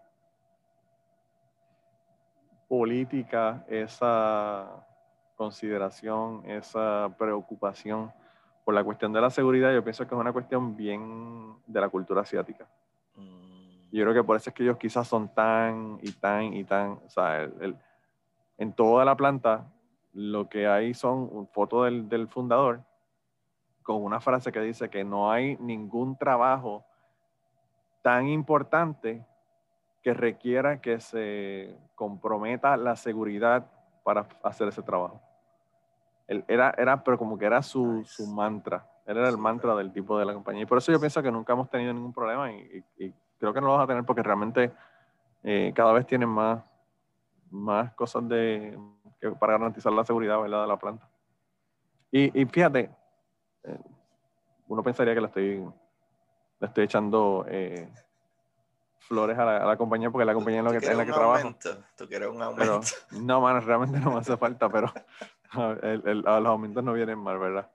Eh, no, el asunto, ¿tú sabes qué es lo triste? Lo triste es que no me van a dar el aumento porque está en español y nunca se van a enterar que yo estoy hablando bien de ellos aquí. Ah, exacto, exacto. Pero yo, de verdad, yo creo que esta compañía es una de las mejores compañías para las que yo he trabajado. Oh, qué bueno, qué bueno.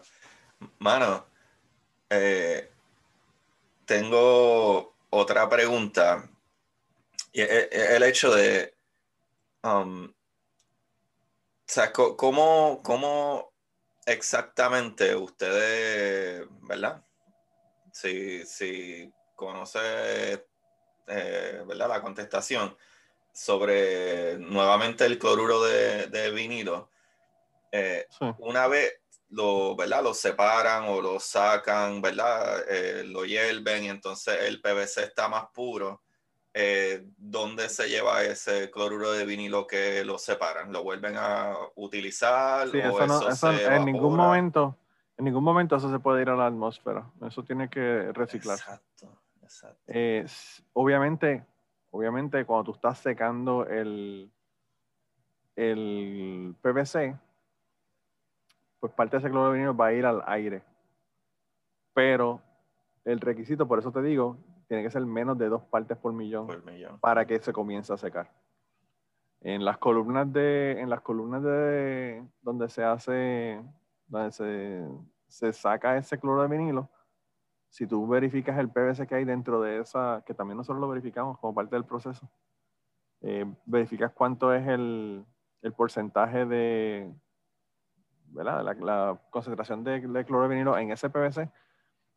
Nosotros tenemos columnas aquí que tienen 7 partes por millón y hay columnas que tienen 30.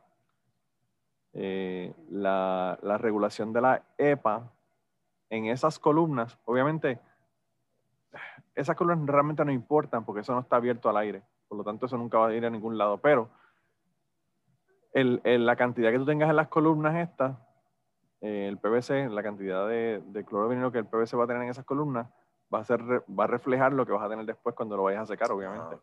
Por lo tanto, tienes que tener unos, unos niveles por debajo de, de, de- de unas, de unas cantidades. Y lo que determinó la EPA hace como cuatro años atrás, que por cierto pusieron, lo, lo regularon muchísimo más. Eh, originalmente, cuando yo comencé a trabajar aquí en la planta, yo llevo aquí trabajando 14 años. Cuando yo comencé, se permitía tener hasta 400 partes por millón en esas columnas, dentro de esas columnas. La EPA, hace como cuatro años atrás, bajó eso de 400 a 37.5 partes por millón eh, promedio en el estaban día. haciendo antes para limpiar eso también?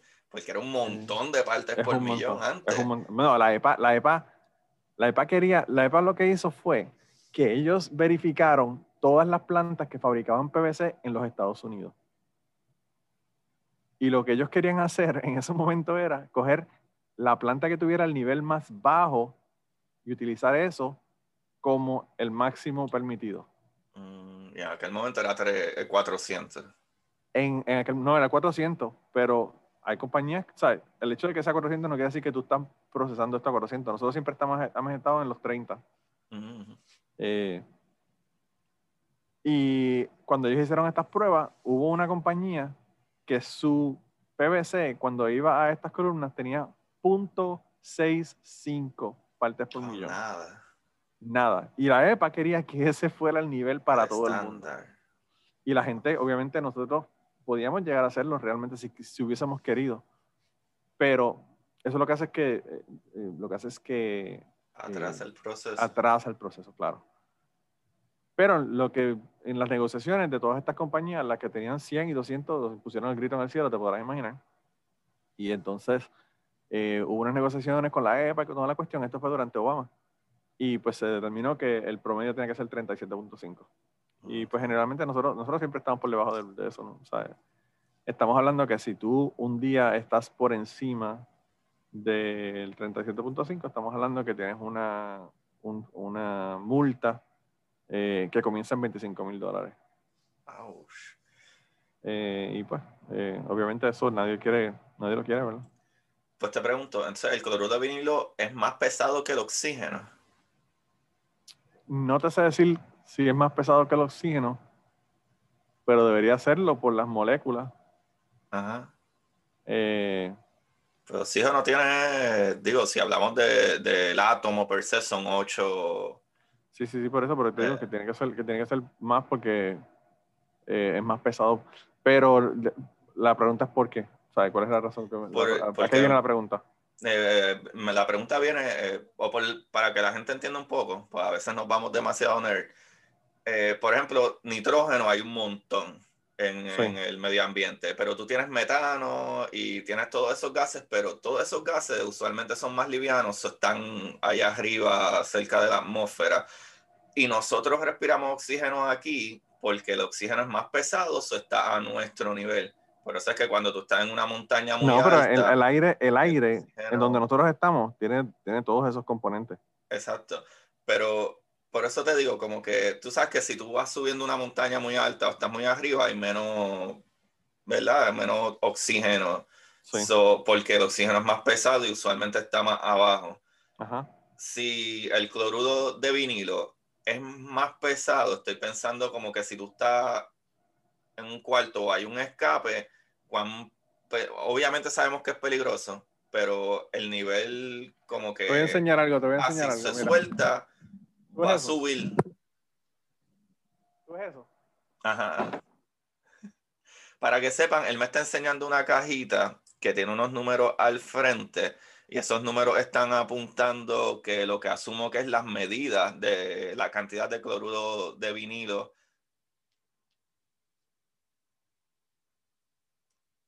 y creo que se desfrizó. Sí, ahora sí, ahora sí. Acá, ahí está de vuelta. Pero imagino que tienes que, tienes que editar eso. Yo no voy a editar nada. Eso, eso realmente. Sí, hermano, de verdad que eso va a ser un lío brutal. Este, no, no, lo que es eso realmente no es para. De, de sensores como esos hay en toda la planta que te miden cloruro de vinilo y que también te miden el eh, oxígeno, cantidad de oxígeno y eh, elementos que son flamables, que no tienen que ser el cloruro de vinilo, eh, qué sé yo, este, cualquier gas que pueda ser flamable. Esto aquí nosotros lo tenemos en el laboratorio, un, metro de, del, del, oxígeno, porque nosotros aquí en el, en el laboratorio, nosotros tenemos eh, cromatógrafos de gas que utilizan nitrógeno, utilizan hidrógeno y utilizan eh, que me perdiste. ¿Qué es un cromatógrafo? Ok, eso es más complicado. Eso es un instrumento, es un instrumento, pero el instrumento utiliza, te voy a explicar en un momento, pero el instrumento básicamente para, para procesar las muestras, ¿verdad? Utiliza helio, nitrógeno y, eh, y ah, helio, nitrógeno y hidrógeno. Lo que ocurre es que obviamente si hay un escape aquí de estos instrumentos, el cuarto se puede llenar de nitrógeno, no hay oxígeno, por lo tanto voy a entrar yo aquí a este cuarto, me voy a desmayar y nadie me, va a encontrar muerto básicamente. Eh, y por eso es que se tienen los metros y se tienen también en la planta, ¿verdad? Donde yo, donde yo trabajo. Pero un, un cromatógrafo de, de gases, básicamente tú pones un, un, elemento, ¿verdad? Ahí en ese, en ese cromatógrafo de gas. Y ese cromatógrafo de gas tiene una columna. Y esa columna eh, es como un tubo por donde va a pasar ese elemento. Y como los elementos tienen diferentes pesos en base a los elementos, a los, a los elementos que tiene cada compuesto, pues se separan. Y por lo tanto, tú puedes separar uno de esos elementos y saber cuánto tiene de ese elemento específicamente. Eh, imagínate un tubo larguísimo, un tubo larguísimo, y tú pones a seis personas a correr dentro de ese tubo. Hay personas que van a correr más rápido y otros que van a correr más lento. Sí, de acuerdo a su densidad o su peso o, Su peso, su peso molecular, sí. su peso molecular. Y entonces, pues, básicamente... Así que, No, dale, dale. No, así, así que nosotros determinamos cuánto eh, nitrógeno, cuánto cloro vinilo residual hay en el producto. Sí, porque por ejemplo, sabes que cuando hay un incendio, eh, Usualmente te, tú te tienes que pegar lo más que puedas al piso, pero como quiera, el humo es bastante denso, masivo en cuestión de moléculas y como quiera te afecta demasiado. Pero por eso es lo que digo, como que cuán peligroso sería si hay un escape, si el cloruro de vinilo es lo suficientemente pesado, a tipo oxígeno, que es lo de las cosas que gracias a que es pesado podemos respirar eh, y no está bien arriba. Eh, como que cuán peligroso sería como que si el escape no es tanto, como no es tan pesado, a lo mejor sube más rápido y no te afecta tanto. Es, más, es más rápido, es más, es más rápido que el aire. No, no se mueve hacia arriba, se mueve hacia los lados. Ah, ok, se expande. Imagínate, imagínate agua. Tú coges agua, la tiras en el piso y se expande hacia los lados, no sube hacia arriba. Sí, sí, se expande. Y eso es lo que, ocurre, lo que ocurre con el cloro de vinilo. Si hubiese un escape, realmente nosotros nunca hemos tenido un escape aquí en, en la planta. Pero uno nunca sabe que podría ocurrir. Lo, lo, que pasa es que, eh, pues obviamente tienen todos los, los, elementos de control. Por ejemplo, aquí las plantas, si un reactor se sobrecalienta, se automáticamente se apaga. O sea, hay un montón de controles eh, eh, químicos y un, control, un montón de controles automáticos de ingeniería que hacen que, que, se, que se paralice la cuestión eso, Pues, eso, eso pues todo lo asegura. Tan pronto uno, si hay una alarma, por ejemplo, que suena en la, en la planta, obviamente lo primero que puedes hacer es, tú, nosotros tenemos carritos de golf para movernos en la, en la planta, automáticamente nadie puede usar un carro de golf. Porque los carritos de golf obviamente usan gasolina y, puede haber una chispa y explotar el, el sitio completo, ¿verdad? Okay, Eh. Pero aquí, yo te digo, llevo 14 años aquí trabajando y nunca ha ocurrido nada. eh, y, y yo creo que, como te digo, es, es- es gracias a todo ese montón de controles Sí, ya veo que que, sí. hay, que hay en la planta. Pues Son mira, Súper, súper, súper. quería eh, brincar a, a otra cosa que hablamos. Eh, yo creo que lo hablamos fuera de grabación. Y, eh, ¿verdad? Quiero tocar un poquito con esta cuestión de lo de las vacunas y que hablamos un poquito anteriormente. Te ¿Qué tú piensas de la vacunación? Te vas a meter en problemas, te vas a meter en problemas. La vacunación, yo a mis hijos les puse todas las vacunas que habían y, y si hubiesen habido dos o tres experimentales, se las hubiese puesto también. Exacto. Eh, la ¿Cuál? gente, la gente le tiene miedo a las vacunas, pero la gente le tiene miedo a la ciencia en general, realmente, no solamente a las vacunas. So, ¿Tú crees que es un problema la manera en Mm. que la ciencia se, ¿verdad? Este, el- el- la manera en que se brand o whatever, como por ejemplo lo que hablamos, si vamos a hablar de salvar el planeta, no hay que salvar el planeta, tenemos que poner, ¿verdad? Logos que sean como que vamos a salvarnos, no vamos a salvar el planeta porque la gente se cree que es que nosotros vamos a vivir para siempre, eh, el planeta se va a morir, no, nosotros vivimos aquí, nosotros los que nos vamos a chavar como que, ¿qué, qué tú crees o que puedas pensar cómo se puede mejorar la comunicación científica en general? ¿Cómo, ¿Cómo se le podría hablar o llegarle a la gente para que entiendan la ciencia de una manera más amigable, pero que también les despierte eh, eh, como que esa curiosidad de, wow, eh, eh, esto me llama más la atención y, y, ¿verdad? A lo mejor está buscar por ellos mismos más información que no sea Facebook. Pues mira, mano, eh, yo vamos a hablar de cosas quizás un poco más filosóficas. Ujú. Eh, yo creo que esa curiosidad se le puede fomentar a la gente, pero hay personas que son más curiosas que otras, ¿verdad? Yo, por ejemplo, como te dije, tu- estuve hablando contigo el otro día, eh, cuando estuviste allá en Cucubano, y hablamos de, de y yo te expliqué más o menos, realmente te expliqué, comparación con lo que te estoy comparando, que te, estoy explicando ahora, no te, no te expliqué casi nada, ¿verdad? Ajá, una gota. pero fue bien, bien por encima. Pero después de eso yo dije, contra, ¿cómo se habrá descubierto el PVC? Y me puse a leer sobre toda esta historia que te conté hoy, Sí, ¿verdad? lo que me contaste. Entonces- Eh, hay mucha gente que eso no le importa. Mucha gente que no, no quieren buscar más allá, ¿verdad? Y hay personas que, bueno, hay personas que hablan idiomas de Star Wars, ¿verdad? Sí, es O verdad. sea que hay, hay que ver cuál es la, el interés, ¿verdad? De las personas. Entonces, yo sí entiendo que hay personas que no le va a interesar la ciencia. No le interesa, porque no... Y, y- y a veces yo pienso que todavía el problema es mayor. Hay personas que creen que no pueden entender la ciencia porque en un momento dado tuvieron un maestro malo que no les supo explicar, tuvieron un maestro que no le estaba fomentando esto. Los niños, los niños, como tú tienes dos años, un niño de dos años, tres años, cuatro años, son súper curiosos, siempre están preguntando todo. Y pues obviamente eso se va perdiendo. Y se va perdiendo por decepciones, se va perdiendo porque, mano, tú cogiste un examen de matemática en quinto grado y saliste malísimo y dijiste, mano, y de verdad que yo soy malo en matemáticas. Ujú. Y eso, eso no existe, ¿verdad? Gente que sean malos en, una cosa a la otra. Si tú trabajas, ¿verdad? Para, entender algo, lo puedes entender. Y entonces, pues yo pienso que eso eh, es una, una parte del asunto, ¿verdad? Hay personas que no les interesa la cuestión científica y eso está bien, porque hay personas, o sea, es como, como la gente que le interesa la matemática no le interesa, qué sé yo, la, la literatura o lo que fuera. O sea, cada cual hace lo que le dé la gana. Lo que yo sí critico y entiendo que es un problema es que nosotros debemos de explicarle o dar una educación científica mínima para que las personas entiendan las cosas. Y yo, que estuve en un podcast sobre ateísmo, eh, que, by the way, las vacunas son una de las cosas que nosotros hablamos todo el tiempo en el podcast. Eh,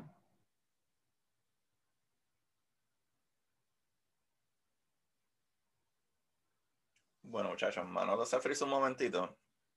Eh, estoy seguro que enseguida vendrá.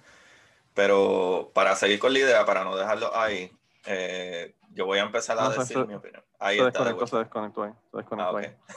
Este, no sé qué está pasando, se desconectó. Eh, Sí, ah, ya veo qué es lo que está pasando. Break. tranquilo. Pero eh, eh, está interesante por dónde va. Yo voy a seguir aquí hablando un poquito para no quedarnos en el vacío. Está interesante por dónde tú vas, pero yo tengo, eh, yo, yo voy a decir esto y creo que va, ¿verdad? Va a seguir con tu retórica o de lo que me estás hablando. Y es que yo pienso que salimos de una historia que era completamente en contra de ciencia.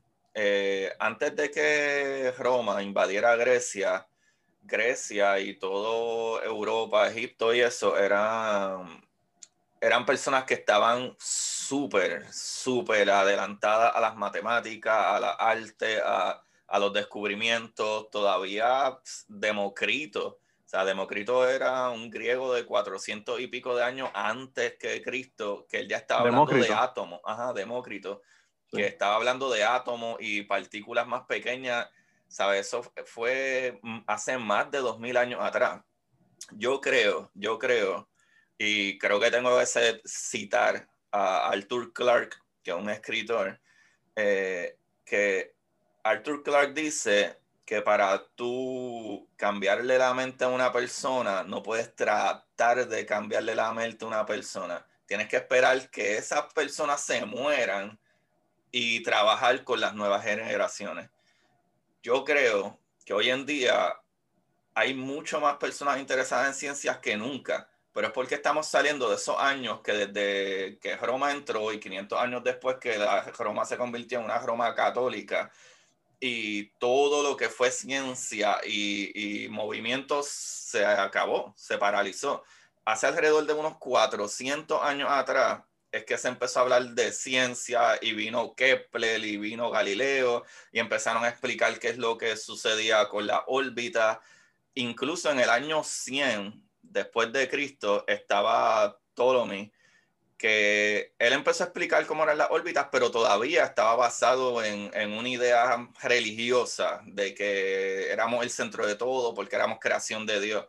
Pero si tú te pones a pensar, pasaron más de 1800 años que tú no podías ni hablar de ciencia, porque literalmente como el mismo Galileo, eh, el mismo Galileo lo metieron preso por simple y sencillamente traer la idea de que el Sol era, ¿verdad? Que nuestro sistema era un sistema heliocéntrico y no geocéntrico. Y lo brutal es que 300 y pico de años, casi 400 años después, en los 1992, fue que la Iglesia Católica vino a decir que, ah, ok, mira, sí, Galileo estaba bien, es verdad, sabe, eh, eh, pidieron un perdón, sistema heliocéntrico, te, dieron, te damos el perdón. Después que el hombre llevaba 300 años muerto. Eh, y ahora, si tú te fijas, del momento que vino el gran Kepler y, y- y hizo esos cálculos y creó un- unas leyes de movimiento planetaria, para acá hasta los 1850 que vino personalidades tan brutales como eh, Joseph Lister, que empezó a decir, mira, hay que crear antibióticos porque estamos al garete. Estamos en la sala de operaciones, voy y hago una, un, un parto y después voy y, y hay un muerto y le estoy haciendo la autopsia y ahí mismito voy y, y voy a picarle la pierna a alguien sin lavarte las manos en ningún momento, sin, o sea, eh, So, para mí, yo cuento la, la- ¿verdad? lo moderno o, o- o cuando la ciencia y la medicina y la tecnología empezó a avanzar, yo la cuento, este soy yo. O sea, yo sé que Galileo en los 1600, Kepler y todo eso ya estaban rompiendo y antes de ello, pero cuando sí se podía hablar de ciencia, que la religión no te iba a meter preso porque tú creías en ciencia, para mí fue como para los finales de los 1700, principios de los 1800, que sí se entendía que era una academia real, este, y, y habían doctores, y se hablaba de cirugía y cerebro, Yo no quiero- de... Yo no quiero decepcionarte, pero eso no ha ocurrido todavía. Y eh, pues, mer, qué bueno, qué bueno, qué bueno. Me, ay, Dios mío, esto me encanta, esto me encanta, esto me encanta. Pero esa es la cuestión. Para mí, del momento que la ciencia para mí comenzó a tener forma de ciencia, no van ni 200 años. Todavía en los 1900, mira, las mentes más brillantes, incluyendo Einstein, que todo el mundo sabe quién es Einstein, el mismo Einstein negaba la idea de que nuestro universo fuera un universo cuántico. ¿Sabe? Él, él decía que no, no, las cosas no pueden funcionar así, las cosas tienen que tener un orden, un movimiento, una velocidad y tú, y tú puedes, y se supone que tú sepas siempre con cálculos matemáticos tan bellos como los de Newton, si tú tienes la distancia, la velocidad o, la aceleración, se supone que tú puedes calcular en qué momento una bola va a estar en, o va a llegar a, de punto A a punto B. En el caso de las partículas, no es, no es así. O sea, tú tienes, tú tienes tipos como Heisenberg que dicen, no, no, no, nosotros no podemos eh, saber con, ¿verdad? con seguridad dónde se encuentra una partícula en ningún momento. Y eso Einstein lo odiaba. Todavía en los 1920, eh, que se ganó premio Nobel por algo, ¿verdad? Que para colmo eh, tenía que ver con mecánica cuántica, con Bose. Eh, como quiera él decía que no, que tiene que haber algo mal, no puede, no puede ser que, que las partículas funcionen de esa manera, Todavía el mismo Einstein decía que el universo tenía que ser un universo constante y él todavía en el 1927 estaba tratando de crear cálculos de la constante cósmica, lo cual vino actually un sacerdote bélgico eh, y dijo, no, espérate, espérate, el movimiento, eh, ¿cómo es? El espacio está en movimiento. Los planetas se están alejando para el carajo. Nosotros no somos una constante para nada que vino Edwin Hubble en los 1930 y se dio cuenta que la estrella y esas cositas y gases que habían allá afuera, ah, mira, eso no es de nuestra galaxia, es otra galaxia, es Andrómeda. Y probó, ¿verdad? Que, que eh, Lemitri, que era el nombre de ese sacerdote eh, bélgico, eh, Lemitri probó, probó la, la, teoría de Lemitri, que el, el mismo Lemitri decía que si esto es así, en un punto, todo debió haber estado en, un mismo punto.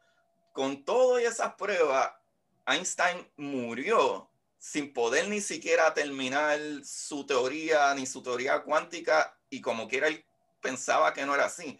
Y eso fue los otros días, eso fue hace menos de 85 años atrás, ¿sabe? So, mira lo cortito que estamos en tecnología, avance científico pero ahora se habla de ello. Ahora la gente cree, no todo, pero cree que hay, hay, ¿verdad? Medicinas que te pueden ayudar y no es brujería. Las personas hoy en día se entiende, ¿verdad? Cómo funciona la fisiología. Somos una basura, entendiendo el cerebro, no entendemos un caramba del cerebro, pero hoy en día tú no tienes que esconderte para decir o hablar de ciencia sea, hace todavía 300 años atrás tú ibas preso si tú tenías una idea científica.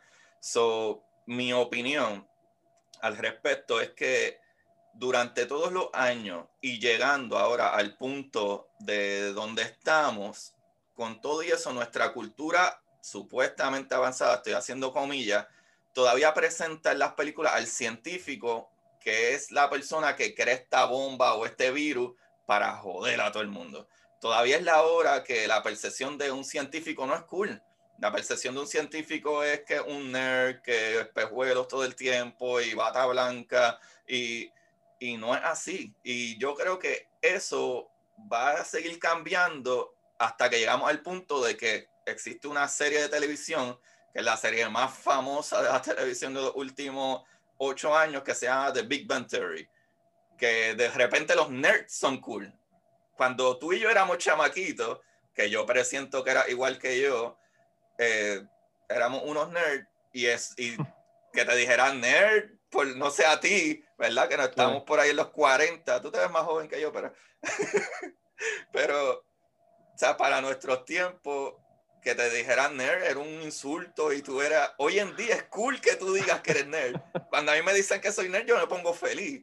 ¿Sabes? yo pienso que vamos lento, pero creo que va, vamos a necesitar como quiera parte de la industria del entretenimiento para llevar la ciencia, cambiar nombres de cosas, eh, hacer que las cosas, o como la palabra nerd, sea algo cool y no algo de que eres un bobolón.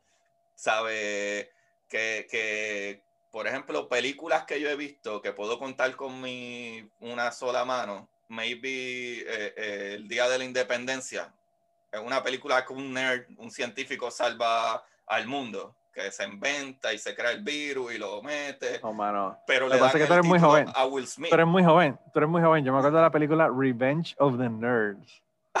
Sí, sí, pero yo me acuerdo de Booger. ¿Te acuerdas de Eso mismo.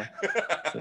Que al fin y al cabo terminan ganando los nerds. Obviamente, como siempre, los nerds vamos a terminar ganando. Sí, pero esa es la cuestión, como que era en esa película, a ellos los chavaban, los bulleaban, supuestamente no tenían sexo, no, porque eran nerds. ¿Sabes? Claro. A- ellos ganan. Ahora, ahora, ahora, hacen, ahora hacen todas esas aseveraciones para la gente que son, que siguen los Comic Cons y que le gustan los exacto. cómics y que le Eso gustan las películas de Marvel y todas estas cosas.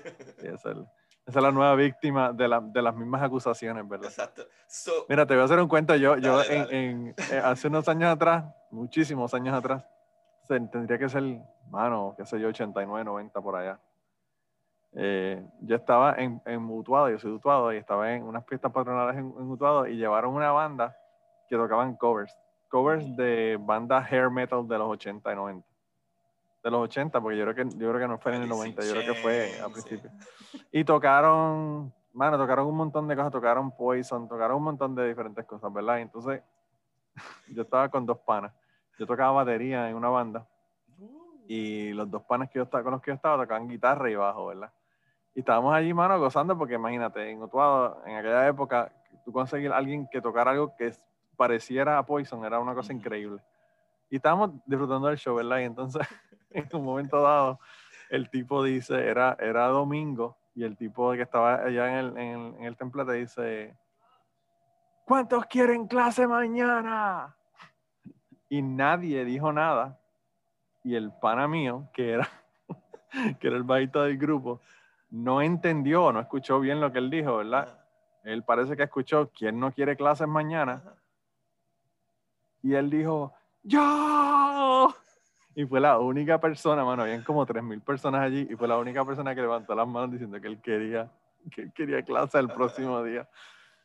Y el, el vocalista de la banda lo ve, obviamente está sobresaliendo por encima porque tiene las manos arriba y toda la cosa, y el, el, vocalista de la, el vocalista de la banda lo ve y señala y dice, miren, un nerd, nerd, nerd, nerd. Y empezaron ¡Qué Loco, como- como 3.000 personas a gritarle nerd al pana mío y yo hice como que "Mm, yo no estoy con él, yo no sé Yo quién es el cool, yo tipo soy ese. cool y crudo, Yo soy cool y crudo.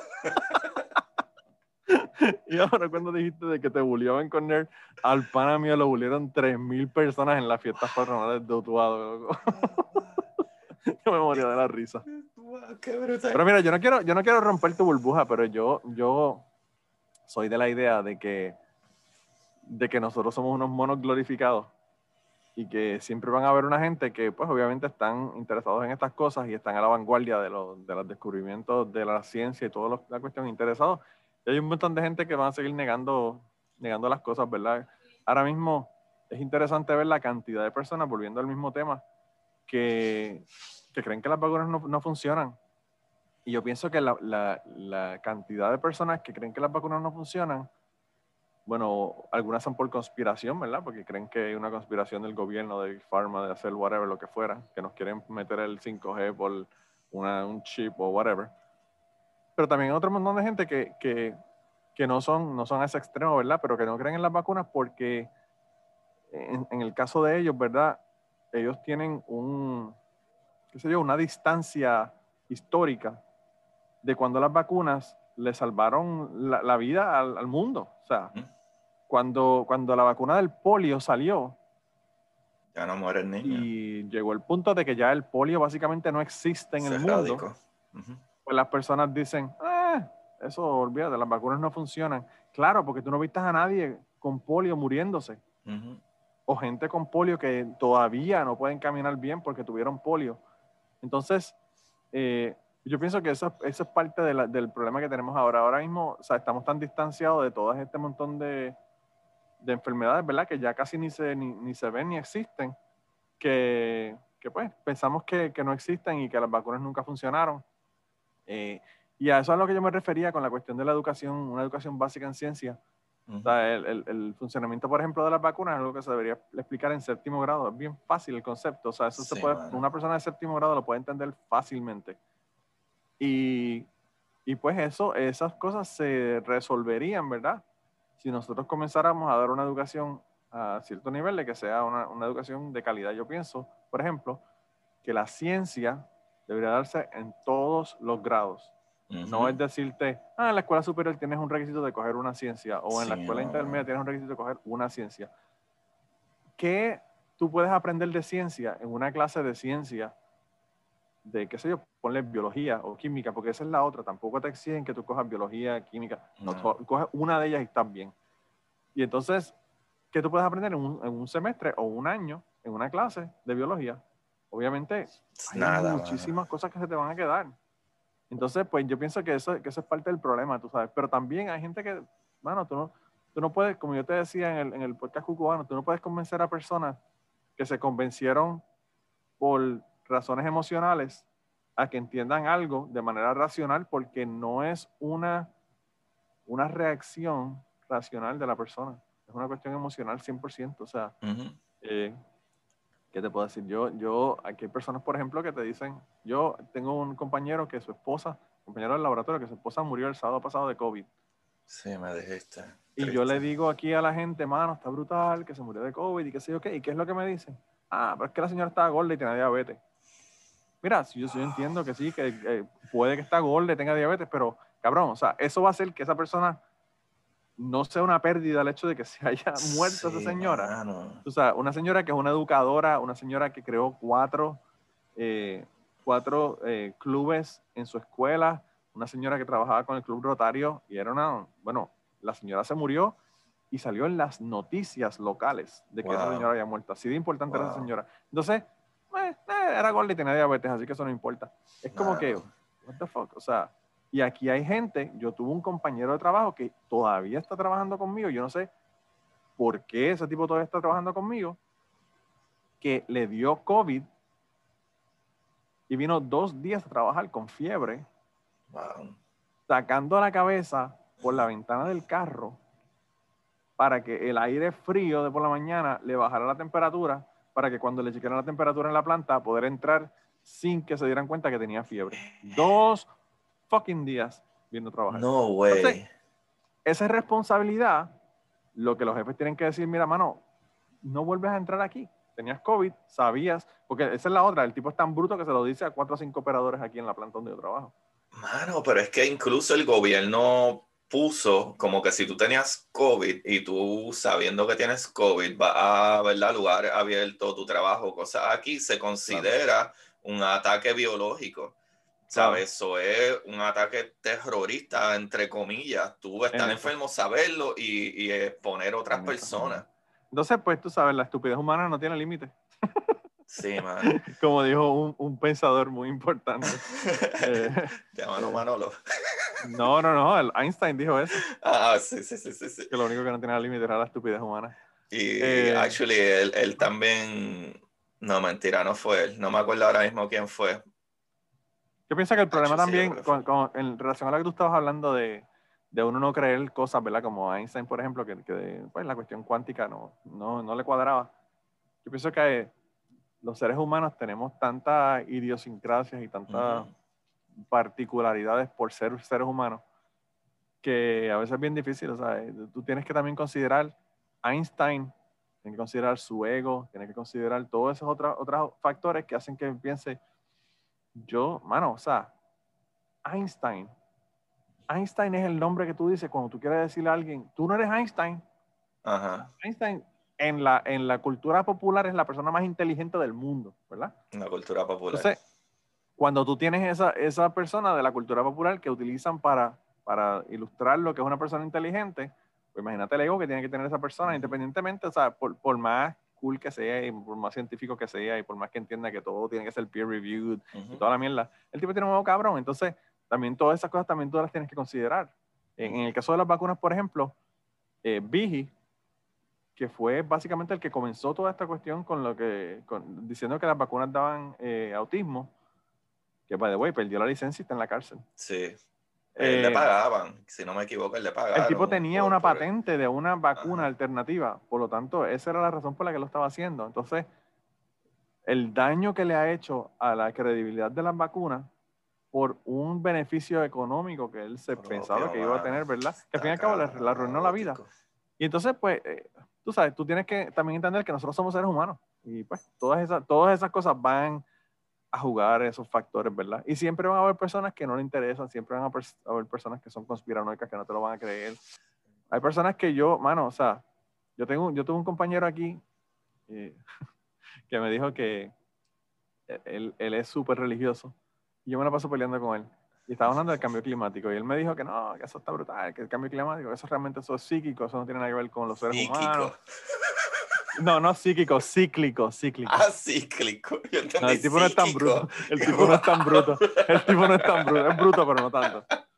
Eh, y entonces él me dijo, me, me, dijo un montón de cosas, ¿verdad? Y, y me estaba diciendo que, que, no, que yo le dije, hermano, eh, la cuestión del cambio climático es, es, una cuestión como el, como el hueco de la capa de ozono. Esas cosas que son tan probadas. No, no, que el hueco, el hueco de la capa de ozono ¿Quién nos dice a nosotros que el hueco de la capa de ozono se reparó porque nosotros dejamos de usar clorofluorocarburos y no se reparó solo? Y yo le digo, sabes quién, quién nos dice eso? Una, eh, una fórmula científica de la reacción de cómo el ozono rompe las moléculas. Hello. O sea, eso es obvio, ¿verdad? Pero él no entiende. Sí, entiende cómo funciona él no entiende porque él no, no ha visto nunca la... Entonces el tipo me dice, ¿tú me vas a decir a mí? Eh, porque yo le dije de que lo sono, ¿verdad? Y él me dice, tú me vas a decir a mí que el problema es que el nitrógeno allá en, en las capas de la atmósfera, y yo le digo, ¿qué tiene que ver el nitrógeno con todo esto? Me dice, el nitrógeno, el, el ozono tiene nitrógeno. Y yo le digo, el ozono no tiene nitrógeno. Y él me dice, sí, sí, tiene nitrógeno. Y yo le digo, loco, el, ozono es O3, tres moléculas de oxígeno juntas. No hay ningún nitrógeno en el ozono. Yo le dije, si tú me estás hablando de que hay nitrógeno en la atmósfera, ya eso es otra cosa. Pero el ozono no tiene nitrógeno. Y él me dice, tú me vas a decir a mí que si yo googleo ahora ozono, me va a enseñar que no tiene nitrógeno. Y, yo, le digo, yo le digo, exactamente eso es lo que te estoy diciendo. Y yo estaba en la computadora y abrí la computadora, ¿verdad? Eh, y le enseñé la molécula de ozono con los tres oxígenos, ¿verdad? Tú sabes cómo que la cosa. Y entonces le explico, ¿verdad? Y entonces él ahí se puso a hablarme de rent control en los Estados Unidos y cómo no había funcionado, porque un montón de cosas, un montón de, de, talking points de republicanos. Tú sabes lo que la gente, cuando la gente empieza a discutir contigo y tú le estás probando que realmente lo que están hablando no saben lo que están hablando, lo que ellos hacen es que they move the goalposts, they cambian el tema para otra cosa. Y entonces al fin y al cabo lo llamaron por el radio porque tenían que hacer algo en la planta, que sé yo, que y él se fue, ¿verdad? Él, es un operador. Y mi jefe, que mientras nosotros estamos teniendo esta conversación, eh, me pasó por detrás y el baño está en la parte de atrás del, del, laboratorio, se metió al baño, ¿verdad? Y él fue al baño. Y cuando el muchacho se va, mi jefe sale del baño, terminó de orinar o lo que estaba haciendo, y sale del baño y me dice, yo escuché que este tipo dijo que que el ozono tiene nitrógeno. y yo le digo, sí. Y él, él, se pone la mano en la cabeza y dice, oh my God. y sigue caminando. Él no me dijo más nada. Digo, oh my God. Y siguió caminando. Son gases diferentes. y después él vino donde mí y yo le digo, bueno, para que tú veas con lo que yo tengo que bregar aquí en este sitio, tú sabes. Y a eso es lo que no tienes que ser experto, tú no tienes que ser experto en todo, porque hay tantas cosas que yo no tengo nada de idea. Por ejemplo. Sí, pero, pero el, el, el, realmente yo pienso lo que nosotros tenemos que fomentar en la gente es la curiosidad y el escepticismo. Exacto. Que no se crean cualquier cosa que le digan y que puedan saber dónde conseguir la información correcta, porque esa es la otra. Con el Internet tú puedes encontrar la información que tú quieras. Puedes encontrar un montón de información, no significa que está bien. Pero a eso es lo que me refiero, que hay un montón de cosas. Yo hablo con personas todos los días de diferentes campos y, mano, yo sé tan poquito. O sea, como que la gente piensa como que, ah, que escribiste un libro, que, es que tienes un podcast de ciencia. No, yo no sé todo. Pero yo creo, y yo creo que hasta podemos cerrar con ese punto, es que la base más importante como individuo no es que sepas todo, sea el más inteligente, sino que tenemos que tratar de ser más honestos con nosotros y si no sabemos de un tema, no tratar de aparentar que sabemos. Lo que no sabemos lo preguntamos, porque si no lo preguntamos, entonces nunca lo vamos a conocer. O sea, ¿cómo yo te puedo decir con tanta seguridad sobre eh, eh, el ozono y la capa de ozono cuando no tiene que ver nada con la atmósfera per se, o sea, si no es otra parte? porque para que tú suma eso. O sea, either lo le, si es que lo leíste, que lo dudo que lo haya leído en ningún otro sitio, o sea, de dónde él sacó la seguridad de la mezcla de ozono con, con nitrógeno. ¿Sabes? Esa es la seguridad de una persona. tú dices, wow, hablando claro, no estoy seguro de eso. So, ok, ¿qué, ¿qué es el ozono y qué es el nitrógeno? Y pregunta, ¿sabes? Como que no, nadie algo que la gente tiene que aprender específicamente en este podcast que se llama curiosidad científica, no se llama Agustín el científico, es que es basado en eso, las cosas que me atraen, que quisiera saber más de ellas y explorarlas. Y es la única manera de movernos hacia adelante. So, yo, yo este aquí, otro, otro, otra historia que, que casi parece un chiste, ¿verdad? la que era mi jefa, que se retiró el año pasado, eh, se retiró con 55 años de servicio. Ella empezó aquí cuando tenía, estaba en los 20 y pico de años, se, retiró cuando tenía 73, 74 años, ¿verdad? Esta señora trabajó con PVC toda su vida. Todo el research and development de PVC que tú puedes haber visto en los Estados Unidos lo hizo ella. Wow. Entonces, nosotros adquirimos una compañía, como te dije, que estábamos comprando un montón de otras plantas, adquirimos una compañía en, Mississippi. Y entonces había un, un, tipo de allá, ¿verdad? Que quería enviar unos tres vagones, eh, tres o cuatro vagones de, de, PVC a un cliente. Y aquí uno de, de los requisitos que nosotros, una de las cosas que nosotros verificamos en el PVC es la viscosidad, ¿verdad? Y la viscosidad él quería que fuera .890. Whatever. Olvídate del número y qué significa. Él quería que fuera más de eso. Y entonces, eh, el señor este quería que mi jefa le enviara cuatro vagones de tren, que la viscosidad era 887, 889, 88, whatever y que ella reportara la viscosidad, en vez de reportarla a tres lugares decimales, la reportara a dos lugares decimales para que redondearlo, obviamente, quedara correcto. Y mi jefa le dijo que no, que la viscosidad se reporta a tres lugares decimales, no se reporta a dos lugares decimales. Y él empezó a discutir con ella. Al punto de que yo nunca he visto, bueno, mi jefa es la persona menos confrontacional, la persona más amable, la persona, bueno, la mejor jefa que yo he tenido en mi vida es esa señora. Señora es una jefa tan y tan buena que yo la llamo el 23 de diciembre para decirle que tenga una Navidad excelente. La única jefa en mi vida o jefe que yo he mandado, que yo he llamado después de que ya no trabajo con ellos para decirle feliz Navidad. Y él sigue discutiendo con ella. Cuando yo llego, la señora está a mano mala de los nervios pero mala de los nervios.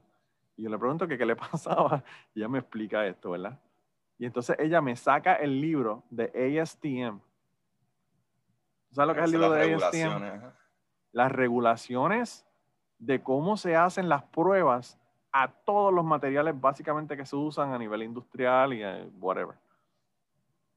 Y ella me abrió el libro y me enseñó cómo se hace la verificación de viscosidad en el PVC. La regulación esa decía que si tú lo haces manualmente, lo reportas a dos lugares decimales. Si tú lo haces con un instrumento, como obviamente los instrumentos van a ser mucho más precisos que, que tú haciéndolo a ojo, pues obviamente ahí lo reportas a tres lugares decimales. Y ella me enseña eso y me dice, el tipo este quiere que yo lo he reportado. Y yo, ella me dijo, yo primero renuncio antes de reportarlo a dos lugares decimales. Yo no entendía por qué ella estaba tan emperrada por un lugar decimal, ¿verdad? Yo no entendía. Y yo le digo, pero ¿por qué tú no le reportas a dos y te olvidas del tipo este ya? Y me dice, no, porque este libro de ASTM, esta prueba, la desarrollé yo en el 1967 y esa tabla que está en ese libro de ASTM es mi tabla. Y él me está a mí diciendo cómo, es que se, reporta esto cuando yo hice el método de ASTM de cómo se procesa el PVC para verificar la viscosidad. Y entonces a veces también lo que ocurre es que nosotros no sabemos con quién estamos hablando, hermano. Si ese tipo hubiese sabido con quién estaba hablando, jamás en la vida se le hubiese ocurrido decirle a ella que yo no sabía lo que estaba haciendo y que se reportaba a dos lugares decimales. Jamás en la vida, hermano, jamás. Entonces, pues, a eso vuelvo al punto de que, pues, también en todo esto, también juegan nuestros egos, nuestros prejuicios, toda la cuestión humana, ¿sabes? Y pues, pero Sí, para terminar, tengo una nota un poco uplifting, ¿verdad? Yo tengo un nene de un nene de cuatro años, una nena de tres y un nene que cumple 12 ahora en febrero. El nene de 12 años estaba haciendo unas investigaciones ahí para científicas, estaban, estaban hablando de, de, placas tectónicas y todo lo demás. Y él tenía que hacer un research, ¿verdad? Sobre placas tectónicas y todo lo demás. Yo lo dejo, eso es lo mío. Eso fue lo que yo estudié con Molinari allá en ciencias ambientales. Yo podía darle la clase mejor que la maestra. Pero yo lo dejo para que él haga la investigación por su cuenta. Y él, yo le digo, mira, hay un montón de cosas ahí. Y le, abrí un montón de websites que tenían información, le digo, chequeala. Y él lo chequeó y me dijo, este website que está aquí, no lo puedo usar. Y yo le digo, ¿por qué? Me dice, porque este website es un blog, no es, un, no es una fuente que valga la pena. esto es un niño de 11 años, hermano. Entonces, tenemos que tener la esperanza de que todos los maestros tienen la misma calidad que la maestra de él de ciencia, de enseñarle cómo él va a conseguir esta información y conseguir una información que es una información correcta. By the way, el blog, obviamente yo lo estoy viendo, yo sé que la información está correcta, pero él sabe que a pesar de que puede estar o no estar correcta, no es una fuente, fuente fidedigna. fidedigna para él poder hacer el estudio. Y yo dije, wow, de verdad que ya quisiera yo que todo el mundo tuviera esa misma, esa misma capacidad de, determinar de dónde están sacando la información y, si la información está o no está correcta. Sí, mano. Wow, eso está súper brutal. Qué alegría que tu nene está metiéndole. Sí, mi nene, mi nene es un nerd científico, pero heavy, más que yo. Qué bueno, qué bueno, qué bueno. Eso me alegra tanto escuchar eso, que no tienes idea. Mano, wow, yo le he pasado súper brutal, de verdad que, de verdad que nos fuimos largo y extendido. Eh, yo la he pasado brutal, yo espero que la gente se disfrute esto porque yo la he pasado demasiado de cabrón. Yo no sé, yo, yo, yo, me preocupa que se hayan, se hayan aburrido a la media hora y la hayan quitado. Yo no sé si se aburren, yo la pasé bien, en verdad. Y los que son fans de verdad, eh, eh, que es lo, lo loco con esto, es que tú puedes ir de de una historia a que a lo mejor te aburre un poco, pero de momento tú cachas otra parte que, ah, wow, esta parte me interesa un montón, eso es súper bueno. Pero, Corillo, para dejarlos como siempre, eh, yo siempre le pido a, a mis invitados, yo usualmente lo hago en todos mis capítulos, recomiendo un libro puede ser de lo que sea, no tiene que ser de ciencia, puede ser ciencia ficción, lo que sea. Si tienes un libro, si no, pues cualquier recomendación que nos quieras traer antes de irnos, Manolo. Mira, Mano, yo te voy a recomendar un libro que no tiene nada que ver con ciencia. Yo creo que es el mejor libro que yo he leído probablemente en los últimos 10, 15 años. Wow, brutal. Y el libro se llama Rabbit. Okay. Rabbit como conejo. Ajá y es la autobiografía de la comediante Miss Pat. Wow, la de Crack Babies. Hermano, esa señora, cuando tú lees ese libro, tú te das cuenta de dónde esa señora vino y desde dónde esa señora, desde el hoyo que esa señora salió. Que le dispararon en la cabeza a ella, ¿verdad? No, pero hermano, hermano, o sea, estamos hablando, es un libro heavy, ¿no? Es un libro alegre. Uno Es se que muere de la risa con las cosas. ella en otros podcasts. Uno se muere, y uno se muere de, la, ro- de la risa con las cosas que, como ella las cuenta. Como ella las cuenta, pues son exacto. cosas terribles. Terribles, Claro, terribles, claro. terribles. Así que ese es el libro que les voy a recomendar, Rabbit. Sí. Nice, nice. Sí. Pues yo voy a recomendar que lo pueden conseguir en español de Richard Feynman. Se llama ¿Está usted de broma, señor Feynman? Eh, el libro explica ciencia y explica las reacciones atómicas, eh, pero es cómico. Es básicamente de las loqueras que Feynman, que en verdad era un físico eh, eh, y profesor, pero él te hablaba bien tirado. O sea, eh, lo de él era salir, ir a, lo- a las barras y, y le encantaba el stand-up comedian y beber. Y al mismo tiempo te explica la relación de la vida al día a día con cómo funcionan las cosas físicamente. Está súper bueno. Como que eh, se llama nuevamente usted de broma, señor Feynman, de Richard P. Feynman. Y Corillo, eh, Manolo, ¿dónde te podemos conseguir a ti?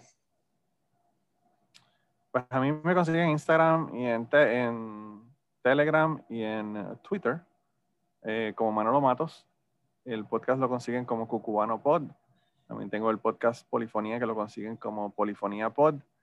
Y ah, si quieren un montón de cosas adicionales y un, un montón de locuras bien personales mías, eh, pueden ir a patreon.com slash Manolo Matos y ahí yo tengo, obviamente, publico los podcasts que publico adelantados, pero además de eso tengo un montón de historias. Esta semana, precisamente, yo no sé cuándo tú vas a poner esto, yo me imagino que tendría que decir la semana pasada, si lo vas a poner el lunes. Lunes. eh, puse una historia, que es la historia de este mes, que todos los meses yo, yo hago una historia y le digo a la gente que cuál historia quiere que hago como que un, Ujú. una encuesta de cuál es la historia que quieren. Y la historia que yo eh, precisamente puse este mes, el mes de enero, es una historia como de 45 minutos, 50 minutos sobre mi experiencia cuando fui a la isla de Turcos y Caicos a hacer la investigación que te dije de, Sí, lo tengo apuntado. el- de la clase esa en el 1995, las locuras que pasaron, la gente que conocí. Wow, Y bueno, eh, así que esa historia está ya en Patreon, me consiguen en Patreon, pero eh, realmente el lugar donde yo más me paso es en Twitter, así que allá me consiguen como Manolo Matos. Nice, nice.